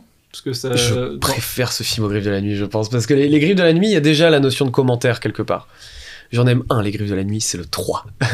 mais non, en vrai, je les aime un peu tous, mais plus pour des raisons de plaisir, de de- de- d'inventivité. en fait, on est aussi là pour ça, c'est voir l'inventivité avec laquelle le tueur va, va, va faire euh, ses crimes, quoi. Si vous avez envie d'avoir euh, encore une fois ce côté forain du cinéma, que le gore vous fait pas peur, parce qu'encore une fois là c'est un gore qui est censé faire mal, mais qui est pas qui est pas censé être terrifiant, quoi. On n'est pas est sur, drôle. euh, qui est fait pour être drôle en tout cas. Mais après, en- euh, je suis conscient que là je parle à une à une, pas une minorité parce qu'il y a tout un groupe de gens, mais encore une fois, je comprends qu'on puisse complètement être extérieur à ça, quoi. À trouver ça bizarre de prendre du plaisir à, à voir des gens se faire euh, désinguer. euh, Ouais, c'est un truc que j'ai un peu plus du mal. moi. Ouais, ouais, bah, bien sûr, je sais bien. Bah, c'est pour ça que t'es pas venu d'ailleurs. le personnage d'Art le Clown est tellement fascinant, et c'est peut-être pour ça aussi que je dis que je pense qu'il peut avoir sa place dans les grands boogeyman du, du cinéma d'horreur, à voir ce qu'ils en font. Mais parce qu'il y a quelque chose d'assez fascinant dans, dans tout ce bordel. Voilà, pour Terrifier 2. Ok. On va passer aux recommandations euh, des vieux trucs. Je sais pas comment appeler cette, euh, cette rubrique. On peut l'appeler la rubrique des vieux trucs. Même si Ouais. Toi tu vas dire Tigre et Dragon, c'est 2000 Tigre et Dragon. Donc, Ouais, euh, bah, c'est des films qui sont pas sortis dans, les, dans le mois dernier, mais des trucs euh, qu'on avait envie de recommander. c'est ça. Je pense en vrai, on peut même recommander des trucs qui sont sortis l'année dernière, si euh, des, des trucs qui sont qui ont pas Oui. été trop qui ont pas été trop médiatisés et tout. Est-ce que tu veux commencer ou est-ce que tu veux que je commence? Bon, vas-y, je commence. Euh, Vas-y. Bah, du coup, moi, le film que je t'a- que je t'avais demandé de voir, c'était euh, Tigre et Dragon, Que j'ai vu avant-hier. Du coup, je ne Ouais. jamais vu. qui est, euh, qui est pour bah, moi, c'est un film d'enfance, c'est pour ça que j'avais aussi un peu envie d'en parler. De Ang Lee. Ouais, c'est Ang Lee, et c'est un, du coup Ang Lee qui est un réalisateur, euh, euh, alors je sais jamais si hongkongais ou taïwanais, Je- il est taïwanais. taïwanais, Ouais. mais, mais qui, est, qui est un peu, un- enfin, qui, a, qui a été influencé par tout le cinéma d'Hong Kong en fait, de, fin, des années 90. Et c'est un, Voire 80 d'ailleurs. Oui, ouais, oui. 80-90. Ouais. Cinéma que je connais pas trop d'ailleurs. Mais euh, j'avais aussi en- envie d'en parler parce que mon film préféré l'année dernière c'était Everything Everywhere at Once, et maintenant on retrouve des trucs euh, inspirés de Tigre et Dragon. Et euh, ouais, c'est un film, euh, c'est un film que j'aime beaucoup parce qu'il mélange les trucs que j'aime le plus dans le cinéma, qui sont la baston et, et les comédies romantiques. Même si c'est pas vraiment une comédie romantique, mais c'est en gros des romances. Ouais. C'est, ça se passe dans la Chine féodale, où on va suivre euh, plusieurs personnages qui euh, et, et deux, en fait deux couples de personnages qui sont, vont être amenés à se rencontrer euh, autour d'un MacGuffin qui est une épée. qui s'appelle l'épée du destin. Putain, il connaît, il se rappelle. Hein J'ai vu ce film un paquet de fois. oui. En même temps, c'est pas très dur à se rappeler. si je peux me permettre. Je, je, je l'aurais pas tous les- je crois que je me rappelle juste le nom des personnages, je me rappelle juste de Limu Bai, qui est le, oui, bah le, le mec quoi. qui est le mec, Ouais, euh, je me rappelle plus le nom de l'acteur, et qui est, qui est un- on va dire un guerrier légendaire, qui a été un, Alors, un- un- L'acteur, c'est. Oh putain de merde. Sho Yufat. Ok. Désolé les Asiatiques, vraiment. Euh, du coup, qui est un guerrier légendaire et qui a toujours été amoureux sans jamais l'avouer euh, à- de, de Michel Yeoh, euh, Chulien. Choulienne, et il Michel Yeoh qu'on retrouve dans. Du coup, dans Everything Everywhere at Once, qui campe le, pre- le premier rôle. Et du coup, lui, il va arrêter euh, euh, d'être un grand guerrier. Il veut, il veut reposer son épée. Et du coup, il veut l'offrir à, je sais pas, au seigneur du coin. Sauf que son épée se fait voler par euh, une, une jeune euh, ninja, une jeune voleuse, qu'on sait quasiment dès le début qu'elle est en fait euh, une fille de noble. Et, Euh, du, Yu Yao Long. Voilà. Désolé, hein, encore une fois. et du coup, on va, on, va, on va suivre à la fois coup Michel Yeoh qui essaie de retrouver cette épée-là, Limu Bai, euh, l'ancien guerrier, qui essaye de recruter la, la jeune voleuse comme sa nouvelle apprentie. On va l'appeler Yu. Yu. Et, euh, et cette euh, Liu, cette jeune voleuse, qui elle euh, a un désir de liberté, de- à la fois de s'émanciper de sa, sa famille de nobles, de s'émanciper aussi de sa, de sa mentor, qui est une sorcière, plus ou moins. On va suivre leur histoire, et, et en parallèle de ça, parce que c'est un peu un montage alterné, on va suivre un épisode de la vie de la voleuse, au moment où elle s'est fait kidnapper par un brigand du désert, Le nuage noir. le nuage noir, Ouais. et où il va y avoir une romance qui se crée entre les deux. Et donc, en fait, on va suivre deux types d'amour impossibles entre les deux guerriers qui, eux, se sont toujours respectés, sont assez vieux, enfin, on va dire, on la, la quarantaine, qui sont d'anciens guerriers, et qui ont toujours été dans un respect infini l'un de l'autre, sont meilleurs amis, et sont éperdument amoureux l'un de l'autre, mais sans Ouais. jamais se l'avouer. Et euh, donc, donc, une romance très sobre, très dans le respect, dans le. Enfin, qui va jamais. hein, enfin, qui, qui va toujours être à, à demi-mot. Et euh, l'autre romance entre la, Liu, euh, la- du coup la voleuse, et Nuage Noir, le, le, le, le bandit euh, kidnappeur, qui elle va être une romance beaucoup plus euh, à la fois violente. euh, En mode Roméo et Juliette, on va dire. Ouais, enfin, c'est pas exactement ça, Non, mais mais il y a un côté euh, il très, y a un euh, voleur et une noble, quoi. et, Ce qui n'est euh, pas du tout Roméo et Juliette. oui, non, rien à voir. non, mais dans le côté amour impossible, pardon, mais ouais. et euh, qui est beaucoup plus ouais dans le dans la passion dans la fusion dans la ouais la passion c'est ça et tout ça agrémenté de, de combats parce que moi j'aime bien la bagarre La bagarre. hein. et c'est des combats qui sont c'est le même régular cascade que Matrix Ok. et ça se ressent dans le, dans le côté un peu aérien des, des combats dans le parce que c'est un, un, un cascade qui à la base euh, était je sais plus réel ou alors acteur dans les dans des films hongkongais et qui est Angli, devenu Angli lui a dit qu'il l'avait beaucoup aidé, euh, même dans la mise en scène euh, des combats. Ouais. Et du coup, ouais, voilà, c'est les, les combats sont magnifiques, tout en, en- tout en légèreté aérien et en même temps euh, violent parfois. Les décors sont magnifiques. euh, c'est du coup dans cette Chine féodale. On, on a vu de- des- films plus récents essayer de représenter la Chine féodale, genre je pense tout de suite à Mulan. Mulan le- qui qui est- c'est moche, c'est d'un lait. On parle bien sûr du remake euh, live. Oui, hein, ouais. C'est euh, le tout numérique euh, comme ça, alors que les, du coup le, et Ouais. C'est des maquettes, mais elles sont magnifiques. Ah non, pas que, non, non, non. Il y a aussi du- du la, la ville, c'est du, c'est du numérique, ouais. Je crois qu'il y a un peu des deux, il y a aussi pas mal de maquettes, des bâtiments et tout. Assez mais, peu au final. hein. mais ouais, non, franchement, c'est, de toute beauté. Et, euh, et, et je revois ce film, euh, on va dire, une fois par an ou une fois tous les deux ans. Donc voilà, voilà. et du coup, je te l'ai, je te l'ai un peu forcé à le, à le- le voir. Qu'est-ce que t'en as pensé, toi? Ouais, ouais, ouais, ouais, bah c'est euh, pareil parce que moi le film de, de, de Castagne, c'est pas quelque chose qui, dont je suis très familier. Moi je suis plutôt film d'auteur, plutôt. non, mais je, je le, le film de, de, de Castagne, que ce soit Castagne d'ailleurs au point ou Castagne, euh, je me suis rendu compte que des films d'action, j'en ai pas vu tant que ça en fait, typiquement. Et parce que mine de rien, le, le, le, le film de combat, c'est quand même un, un, un, un des sous-trucs de. Ouais. Un des sous-genres de, de l'action en fait. Ouais. En m'étant un peu renseigné sur le truc, il y a des choses qui ont donné une explication à mon ressenti. C'est pas un reproche que je vais dire, mais effectivement, c'est un film qui a vachement. euh, euh, parce que c'est une coprode euh, hongkongaise, euh, chinoise, américaine. Euh, oui, encore, euh, parce que c'était en 2000, donc la rétrocession avait déjà dû avoir lieu, mais bon, bref, voilà quoi. Non, pas encore, non, c'était plus tard. C'était plus tard C'est dans les années 2010, ouais. Ah ouais C'était aussi Ouais, tard que ça Ah, pour ça. moi c'était. Ok, bon, bah, c'était avant la rétrocession de Hong Kong alors.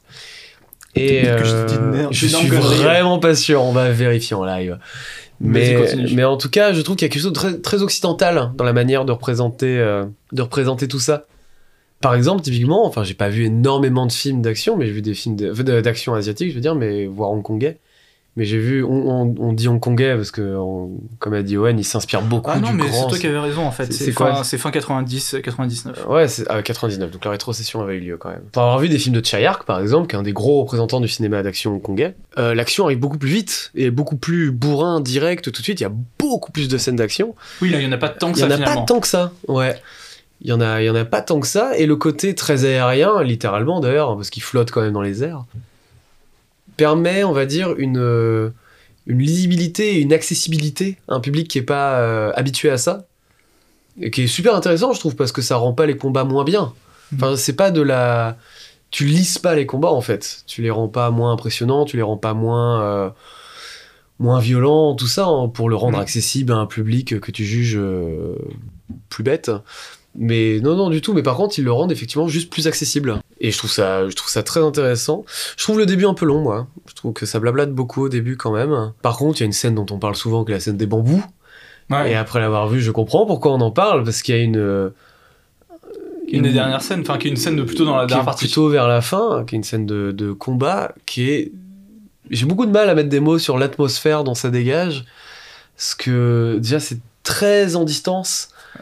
Qui est à deux vitesses. Il y en, Ouais. a. il y en a il- enfin, du coup, l'un des personnages est là pour tuer l'autre, et l'autre est là pour lui apprendre, pour lui C'est enseigner. ça. Et du coup, il filme tout ça à distance. C'est une espèce de. quelque chose de très calme en fait dans ce Ouais. combat.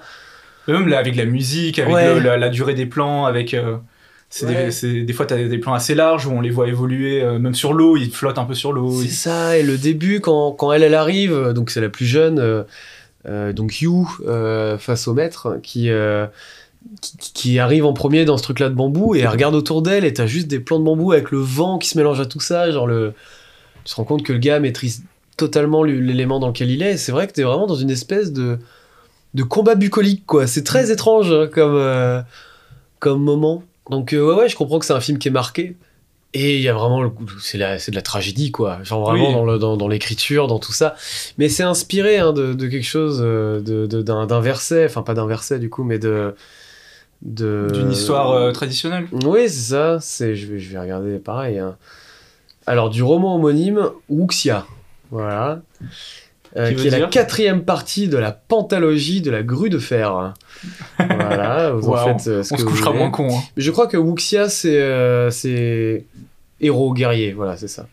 Et c'est un film d'émancipation de femmes, Ouais. avant tout, quoi. Bah, les deux personnages principaux sont deux femmes. Ouais. Enfin, on suit plutôt Michelle Yeoh et du coup cette euh, jeune voleuse que je me souviens toujours pas le nom. You, encore fois. Et, euh, et c'est surtout les, ces deux-là qu'on suit.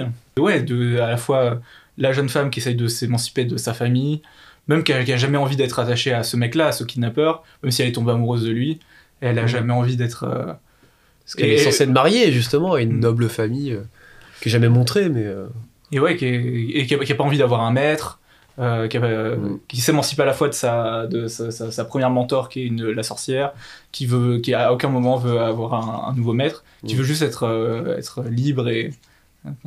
Ouais, parce que même, euh, du coup, le mec, le maître, du coup, le l'amant de, de Michel Yeoh, enfin même pas amant d'ailleurs, parce que voilà, bref, la- l'amour impossible de Michel Yeoh, il ne fait que la poursuivre pour lui demander d'être sa disciple. Mm. Et même là, quoi, genre, je veux dire, euh, sois ma disciple, quoi. C'est Ouais. ce qu'il veut quand même, quand même, même disciple deviendra maître. Mais quand même, quoi, il lui laisse pas tant le choix que ça. Et il y a vraiment un truc, encore une fois, sois ma disciple. Il y a- il y a L'emprisonnement est encore euh, là, quoi. dans, dans l'école que, que Limoubaï a suivi, il y a déjà un truc euh, de, de. Oui, il y a que des hommes, Oui, hein. voilà, il y a que des Ouais, hommes. ils le disent, ouais. et ils disent qu'il n'y a même pas le droit aux femmes, qu'il y, a- Ouais. il y a déjà ce truc de cloisonner les femmes euh, à, à un certain rôle. à- Ouais, c'est super intéressant parce que du coup, dans le combat que, que va finir par avoir Michel Yeoh avec You, enfin, je veux dire, dans le combat au- qui, qui va arriver au fur et à mesure du film, je sais pas forcément du combat euh, physique, même s'il y en a. Il y a vraiment ce truc de Michel Yeoh qui s'est euh, laissé écraser par la culture, on va dire, de, Mm. de, de, qui l'entoure, de son pays, de, cette société, et qui s'est laissé écraser. Et qui, ce qui l'énerve chez l'autre, c'est la liberté. Ouais. Donc c'est ça qui rend, moi, je trouve ce- ces deux personnages très beaux aussi, quoi. C'est-à-dire qu'il y en a une qui, euh, qui, qui veut être libre et c'est tout ce qu'elle veut, et que même une femme qui a voulu défendre toute sa vie une certaine noblesse, ben, cette noblesse, euh, cette pseudo-noblesse, du coup, euh, n'a fait que l'enfermer, l'a empêché d'aimer l'homme qu'elle aimait, euh, tout ça, quoi. Donc là, là aussi, je trouve qu'on est vraiment, encore une fois, de la tragédie, quoi. Ouais. Genre, euh, on pousse les potards, quoi. Mais c'est bien, justement, c'est très bien. Et ouais, bah du coup, cette scène de, de, de Castagne, qui est peut-être ma scène préférée de Castagne de, de ce film-là, entre, entre, entre ces deux femmes, Ouais. dans, dans l'école euh, de Michel Yeoh, et où euh, j'ai vu une interview euh, récemment, parce que du coup, comme Michel Yeoh est revenu un peu sur le devant de la scène avec Everything Everywhere All At Once, elle, a Il fait le dit plusieurs- à chaque fois bien. elle a fait quelques interviews et du coup elle reparlait de cette scène là où euh, où il y avait du coup énormément d'armes différentes dans, dans ce dojo. Et elle a demandé à Angli euh, quelle arme elle devait utiliser. Et Angli lui a juste dit oui. C'est vraiment genre tu vas toutes les utiliser. Et il y a vraiment ce truc de euh, la, la, la, la jeune fille qui elle a l'épée du destin. Donc une- Ouais. une, arme euh, c'est vraiment Ex- Excalibur quoi. C'est Ouais, une arme très forte qui peut battre n'importe quelle autre arme et elle elle va du coup utiliser tout l'arsenal possible Ouais. et, et elle est géniale cette scène là parce que c'est Parce que tu sens qu'elle a le dessus en plus. C'est ça qui est intéressant, mais qu'elle veut pas tuer l'autre, quoi. ouais Ouais. Non, Non, euh, C'est très subtil, ouais. Après, moi, je pense, de toute façon, ce film-là, il y a un côté très. C'est un film que j'ai vu quand j'étais gosse, que j'ai revu 15 000 fois depuis.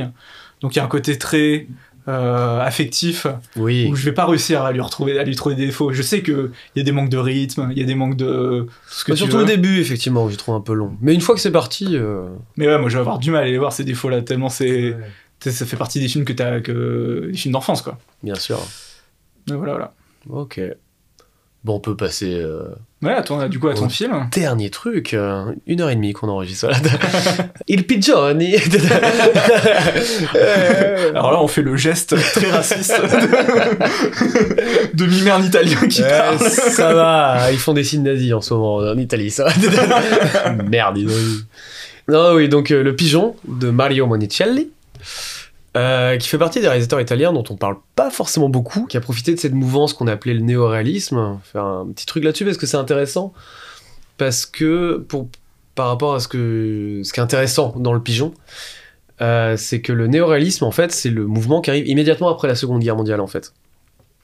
C'est-à-dire qu'il fait suite à un mouvement qu'on appelait le téléphone blanc, c'est-à-dire euh, des films où était gommée toute imperfection sociétale, on va dire, quoi. Donc euh, pendant qu'on était sous le, régi- le régime fasciste, hein, pour le coup, enfin sous le, régime du parti fasciste, voilà, c'était des films où studio, où tout le monde était beau, riche, où les femmes étaient à leur place, contrairement à Tigre et Dragon, voilà, où les hommes euh, étaient à leur place aussi, de mal dominant, machin, tout ça, où euh, la lutte des classes, on n'en parle même pas, encore une fois, il y avait que des gens riches, etc. Et où du coup, le néoréalisme arrivé juste après, et où c'est les premiers à avoir vraiment, et, on va dire, à, à faire des films vraiment en sortant des studios, quoi. On s'est beaucoup inspiré la nouvelle vague et tout ça après. Ce qui était intéressant là-dedans, c'était que dans le fait de sortir des studios, rien que ce geste-là voulait dire on n'est pas fasciste. Ce qu'on appelle le néoréalisme italien, c'est-à-dire filmer à l'inverse des problématiques complètement différentes. Le plus gros représentant, le plus grand représentant de ça, c'est le voleur de bicyclette, où c'est tout simplement un type pauvre qui décroche enfin un boulot euh, parmi tant d'autres, euh, de postier, si je dis pas de bêtises, et qui se fait voler sa bicyclette. Il peut perdre son boulot et donc il va traverser, je ne sais plus quelle ville c'est, mais je me demande si c'est pas Rome, hein, tout simplement, chercher avec son fils cette bicyclette au sein de la ville. Et du coup, il va chercher le voleur de bicyclette. C'est un cinéma qui continue à évoluer, et moi, le cinéma italien, c'est un cinéma que j'aime beaucoup, qui a été complètement tué par euh, Berlusconi, c'est ça, le président italien des Ouais. années 90, quoi, qui a tué le système culturel italien, qui a tout privatisé, comme ce qu'aimerait faire euh, quelqu'un qui est au pouvoir actuellement, par exemple, et regardez ce que devient l'Italie aujourd'hui. Voilà, qui a, qui a- qui a anéanti ce système-là et qui du coup a tué un cinéma qui était pourtant peut-être le cinéma le plus riche qu'on ait jamais vu, dans le sens où il y a toujours eu des grands réalisateurs là-bas, mais qui avaient tous des points de vue, des regards extrêmement différents. Et que c'était un cinéma, et du coup, c'est pour ça qu'on on arrive au Pigeon, du coup, de Monicelli, qui fait partie de ces mecs-là qui ont fait genre 60 films. hein. On parle d'une époque où les gars tournaient un ou deux films par an. Et donc, un cinéma très social, mais on va dire où le social est dilué dans le décor. On va dire qu'il est toujours présent, mais n'est jamais vraiment le sujet du film, quoi. Parce que le pigeon, c'est 58. Et donc, voilà. Donc, on va en arriver au, au synopsis du bordel. J'ai fait un, un petit truc de présentation. Le pigeon, qui est un film qui est chiant à faire le synopsis en plus, parce que je sais jamais jusqu'où aller. Mais on va dire que un pigeon, c'est un type qu'on qu'on envoie en prison à la place d'un autre. On le paye, on lui dit voilà, ton, ton dossier est vierge, tu vas en prison, T'auras que 6 mois. T'auras que 6 mois, et voilà, comme ça, le gars qui a payé, il va pas en tôle, quoi.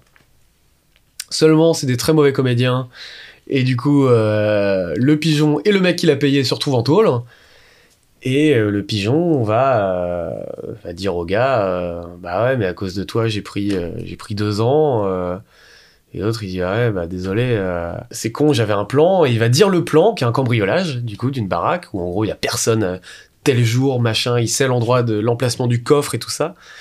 Et puis l'autre, il dit, bon, en fait, je me suis foutu de ta gueule, j'ai pris six mois avec sursis, je me barre, et je vais faire le cambriolage à ta place. Et on va suivre, du coup, ce cambriolage, Qui est fait par une équipe de bras cassés. qui est fait par une équipe de bras cassés euh, qu'ils ont fait en banlieue, pareil, banlieue romaine, je vais vérifier. Je crois que c'est ça, ouais. Et c'est là qu'on arrive, du coup, c'est-à-dire que la pauvreté n'est jamais traitée, mais elle est toujours montrée. Ouais. Elle est toujours là, elle est toujours présente. C'est super intéressant. Et pour le coup, alors qu'on a parlé de films euh, plutôt durs euh, en première partie, là, pour le coup, c'est vraiment une comédie, par contre. Oui, ce serait drôle. C'est vraiment un film qui est fait pour... euh, Et qui s'arrête jamais d'être drôle. Qui s'arrête du- jamais, du ouais. début à la fin. Alors, je vais peut-être dire les gens qu'il y a dedans, on s'en parlera peut-être. Du coup, le gars qui part en tête, c'est Vittorio Gassman, Il y a Toto qui joue le petit vieux qui a toujours la dalle, qui était un des grands acteurs comiques italiens de l'époque, euh, voilà. Claudia Cardinal, c'est vrai, effectivement aussi. Et Mastroianni. Et Ma- euh, Mastroianni, dont la femme est en tôle dans les prisons de femmes où il Oui. emmène son gamin un moment. Donc euh, voilà, c'est équi- cette équipe de bras cassés. Du coup, c'est pour ça que j'ai parlé de, de- de l'idée de sortir des décors et tout ça, enfin de, sortir hors des studios dans le cinéma italien. C'est qu'ils ils tournent dans ces banlieues-là. Et du coup, on voit les baraques, on voit que rien n'a de sens, on voit que tout part en ruine, que c'est d'une précarité euh, terrible, quoi. Et pourtant, tu suis des personnages qui, Qui sont hauts en couleur. qui, ouais, qui sont extrêmement sympathiques, qui sont une vraie bande. Alors là, pour le coup, on les identifie tous. Ouais. Et qui vont évoluer au milieu de tout ça. Je trouve que c'est très touchant. Moi, je trouve que c'est un film très touchant au final. Et vraiment, je recommande euh, à tout le monde pour, euh, pour cette envie de, de parler des gens d'en bas, mais de ne pas faire du misérabilisme. Oui, quoi. ouais. Complètement. Et sais pas, je trouve que ça donne un commentaire, euh, ça, ça permet d'élever ces gens-là, en fait, tout simplement, quoi. J'ai pe- J'ai peur de trop en dire sur euh, l'histoire et tout ça, même si en soi c'est un truc assez classique, mais il y a plein de petites touches de poésie. Euh, on va pas dire quelle est la... pourquoi il fait ça, mais par exemple, il y a un personnage euh, qui, quand il vole des trucs, il les échange contre d'autres trucs, et ces trucs-là, il les prend toujours en triple. Euh, la raison pour laquelle il le fait est très mignonne, très jolie. Je sais pas si tu vois ce que je veux dire. Non, je me ouais. rappelle plus. hein. Bah, c'est celui qui n'a pas de famille, enfin qui n'a pas de parents. Ah, mais oui, Et c'est- ouais. il est élevé par des nonnes. ou Voilà, des- bon, on peut le dire effectivement. En fait, il a trois mamans en fait. Oui, ouais. Donc c'est pour ça qu'il prend tout en triple. hein. C'est pas vraiment un spoiler, on peut le dire. Oui, C'est- voilà, oui, mais oui. c'est très, c'est très mignon en fait. Je trouve c'est très Il y a pas un truc genre il vole trois t-shirts Mickey. Ils et- volent trois, euh, non pas des t-shirts, mais le truc que tu fais pour faire la cuisine, euh, trois. Des euh, tabliers. Des tabliers, ouais, ils volent trois tabliers. Non, enfin, ils les volent pas, justement, ils l'échangent euh, Mm. un berceau qu'il a volé pour le coup. Et voilà, il il l'échange contre, contre trois tabliers Mickey, effectivement. Et en fait, pourquoi il prend trois putains de tabliers? En fait, il a trois mamans, quoi. C'est euh, plein d'idées comme ça que, je- que je trouve extrêmement touchantes. Oui, mais même euh, Mastroianni qui va voir sa femme en prison. Ouais. Où il se fait à moitié draguer par toute la prison. Bah ouais, parce qu'elle trouve trop mignon son bébé, quoi. Oui, ouais. qui- Donc euh, c'est ça, je trouve que c'est un film qui ouais qui qui reverse beaucoup de choses, même la fin parce que sans spoiler, ça reste une équipe de losers. Donc euh, qu'ils arrivent ou qu'ils arrivent pas, il y a forcément un truc qui foire dans le bordel quoi.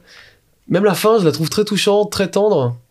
Et pareil, on comprend, il y a le côté un peu branleur dans le sens où c'est des gens qui veulent pas bosser. À un certain moment du film, tu vois à quoi ressemblent les camps dans lesquels ils vont bosser.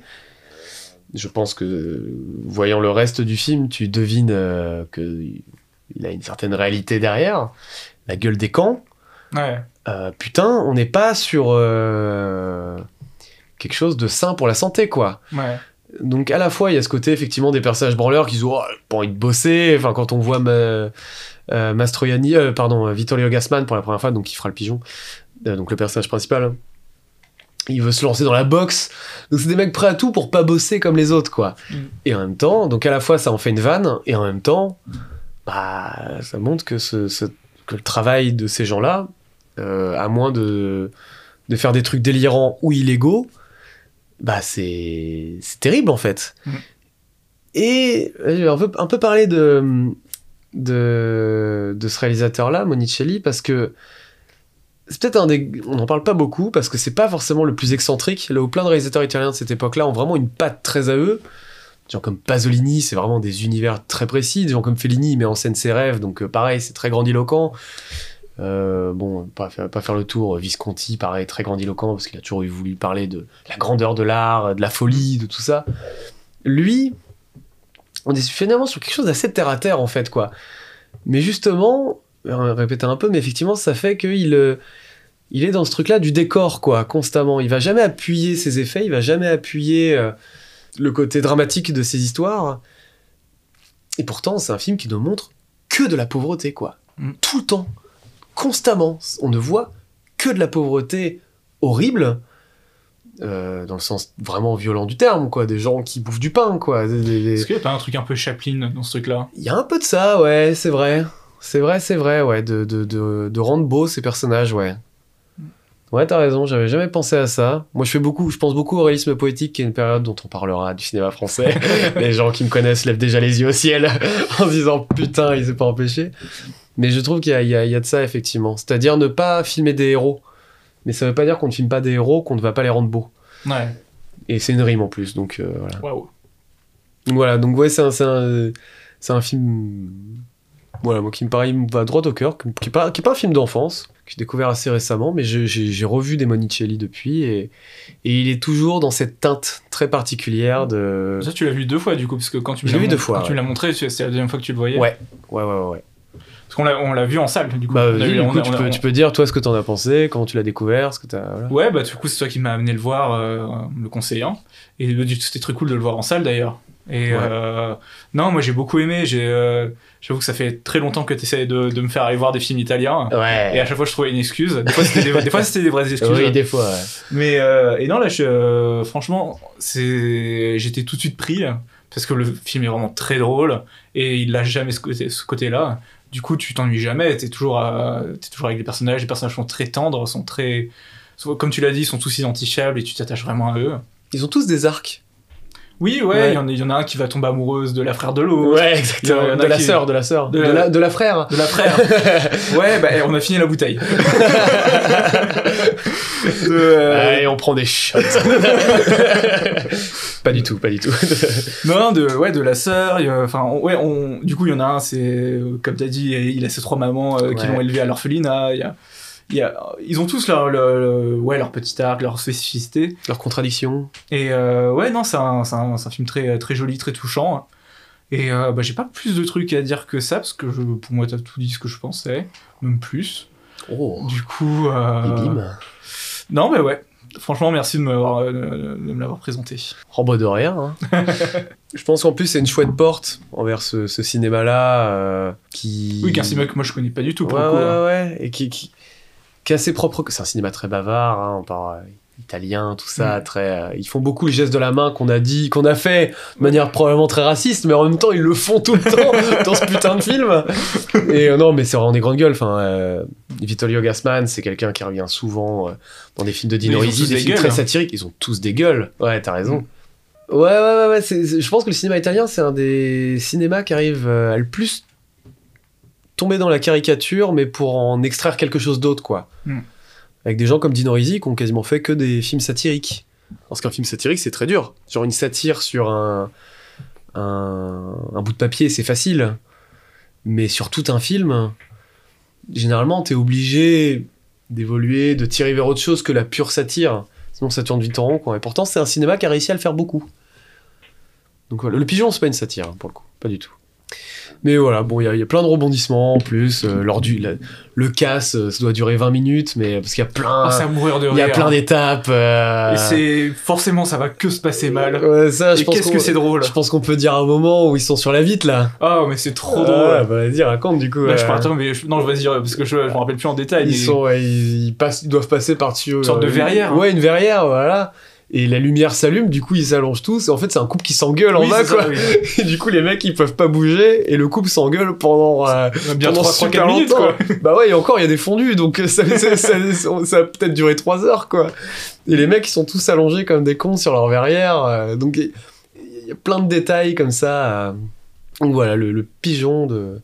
Je Mario de checker si on peut le retrouver quelque part en. Je sais pas, parce que moi j'ai le DVD et, je- et on l'a vu au cinéma. Big up au Grand Action d'ailleurs, dans le Bah, 5 je vois qu'il est, en... il est en location sur plusieurs plateformes, euh, genre euh, Ok.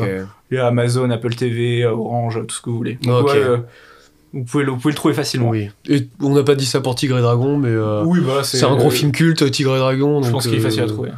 On va conclure hein, de toute manière. euh. Ouais, est-ce qu'on est-ce qu'on se dit du coup les. Ah bah non, Tigre et Dragon est disponible nulle part. Eh, peu cher. Ah, mince. non, mais c'est un film qui passe souvent, Oui. qui, est- qui, sera disponible à certains moments. Beaucoup de gens l'ont sûrement déjà vu. euh. On peut dire ce qu'on attend, effectivement. Moi, j'en ai un que j'ai découvert il y a quelques jours, qui est un petit film, enfin qui est un deuxième film d'un d'un mec qui avait fait un petit film français, du coup encore, qui était passé un peu inaperçu, qui était Le Dernier Voyage. Des films de Oui. SF. Ouais, et bah il sort son deuxième film en février là. S'appelle Les Rapaces, qui est un western dans le Paris des années 1900. D'accord. Dis-toi. Voilà. Ah je- non, c'est les Apaches. Les Apaches, pardon. Pardon, oui, les Rapaces. Pff, voilà. Mais oui, mais tu sais que ce film-là, j'ai vu de la communication sur TikTok depuis au moins deux ans. C'est vrai ils sont trop bons. Ils sont trop bons en communication. Et Genre, bah, en fait, ils faisaient, des, ils faisaient des, des TikTok sur le- les coulisses en fait. Et ils, faisaient un TikTok par métier. C'était vachement intéressant. Un Ah, TikTok c'est sur énorme. les costumiers, les maquilleurs, les, ok, ok, ok. les accessoiristes. Et c'était vachement intéressant. Et du coup, du coup j'attends pas mal. En plus, il y a un beau casting. Alice Izaz euh, et le Ouais. mec, j'oublie toujours son nom. euh, Euh, C'est pas Neil. euh, Alors, euh, ah, c'est Schneider. Neil Schneider, Neil ouais. Schneider, je crois qu'il y a aussi Rod Paradot. Il y a Dominique Pinon. Il y a Artus. Artus, ouais. Oui, Dominique Pinon, trop bien. Ouais. Donc ouais, très curieux le dernier voyage. C'était un film qui a des petits problèmes d'écriture, Ouais. Mais euh, qui avait de la gueule quoi pour un film qui, qui était. Je suis un peu triste pour Hugo Baker, du coup, le, le, le personnage. Qui est dans le truc de- du Puy du Fou. Ouais, là. voilà. Hugo Baker, du coup, qui est l'acteur principal du dernier voyage, qui est plutôt un acteur que j'aime Ouais, bien. ouais. Il avait joué dans une série d'Arte, là, qui était au service de la France. Et là, il, fait le rôle principal du film du Puy du Fou, qui a l'air d'être Ah une surmerde. Et il y a Rod Paradot aussi, d'ailleurs, dans ce film. hein. un gros film royaliste, euh, conservatiste, révisionniste. Ah putain. Et qui a l'air d'être un des. Même si t'enlèves tous ses défauts qui sont déjà pas mal, qui a l'air d'être une horreur absolue dans tous les cas, quoi. Genre. Ouais, c'est vrai qu'il y a rien qui va, ouais. Voilà, les, les Apaches, du coup, de mon côté. Et toi, Et du ça, ça sort quand les Apaches? Février, mais assez vite, hein, peut-être le, le 16, un truc comme ça. Ouais, mais moi, il y a plusieurs films qui sont sortis mercredi, mais euh, du coup, parce que euh, alors, là, on... enfin, qui sont sortis du coup hier pour euh, pour euh, pour On nous. enregistre le jeudi 26. hein. Voilà, et qui, du coup, qui sont sortis le 25 et que j'ai pas eu le temps de voir. Il y a Youssef Salem a du succès, qui est le film avec euh, Ramsey, Ouais. qui parle d'un écrivain qui écrit sur sa famille, et du coup, ça crée des, des quiproquos dans la famille, et ça a l'air très drôle. Donc voilà. Et il y a, euh, je crois que ça s'appelle Tar, Oui. avec Kate Blanchett, Ouais. qui a l'air d'être un film un peu une sorte de thriller ou de film en tout cas de tension. Ouais, c'est une chef d'orchestre. Sur ouais. une chef d'orchestre euh, un peu génialissime, euh, avant-gardiste, tout ce que tu veux. Ouais. Et qui a, qui a l'air plutôt sympa aussi. Ouais, grave.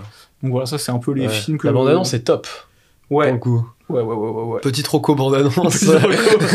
C'est. euh, Non, mais voilà, c'est les films que, qui, vont l'air pas mal dans les prochains jours. Ok. Et bah, mortel. Et ben, on en parlera dans une vingtaine de jours dans tout ce que ça peut vouloir dire, encore une fois. Est-ce que t'as aimé le vin? J'ai aimé le vin, euh, j'ai aimé ta compagnie. bah écoutez, on conclut là-dessus, et puis, euh, et puis, et puis voilà, bonne soirée. Ouais, bonne soirée.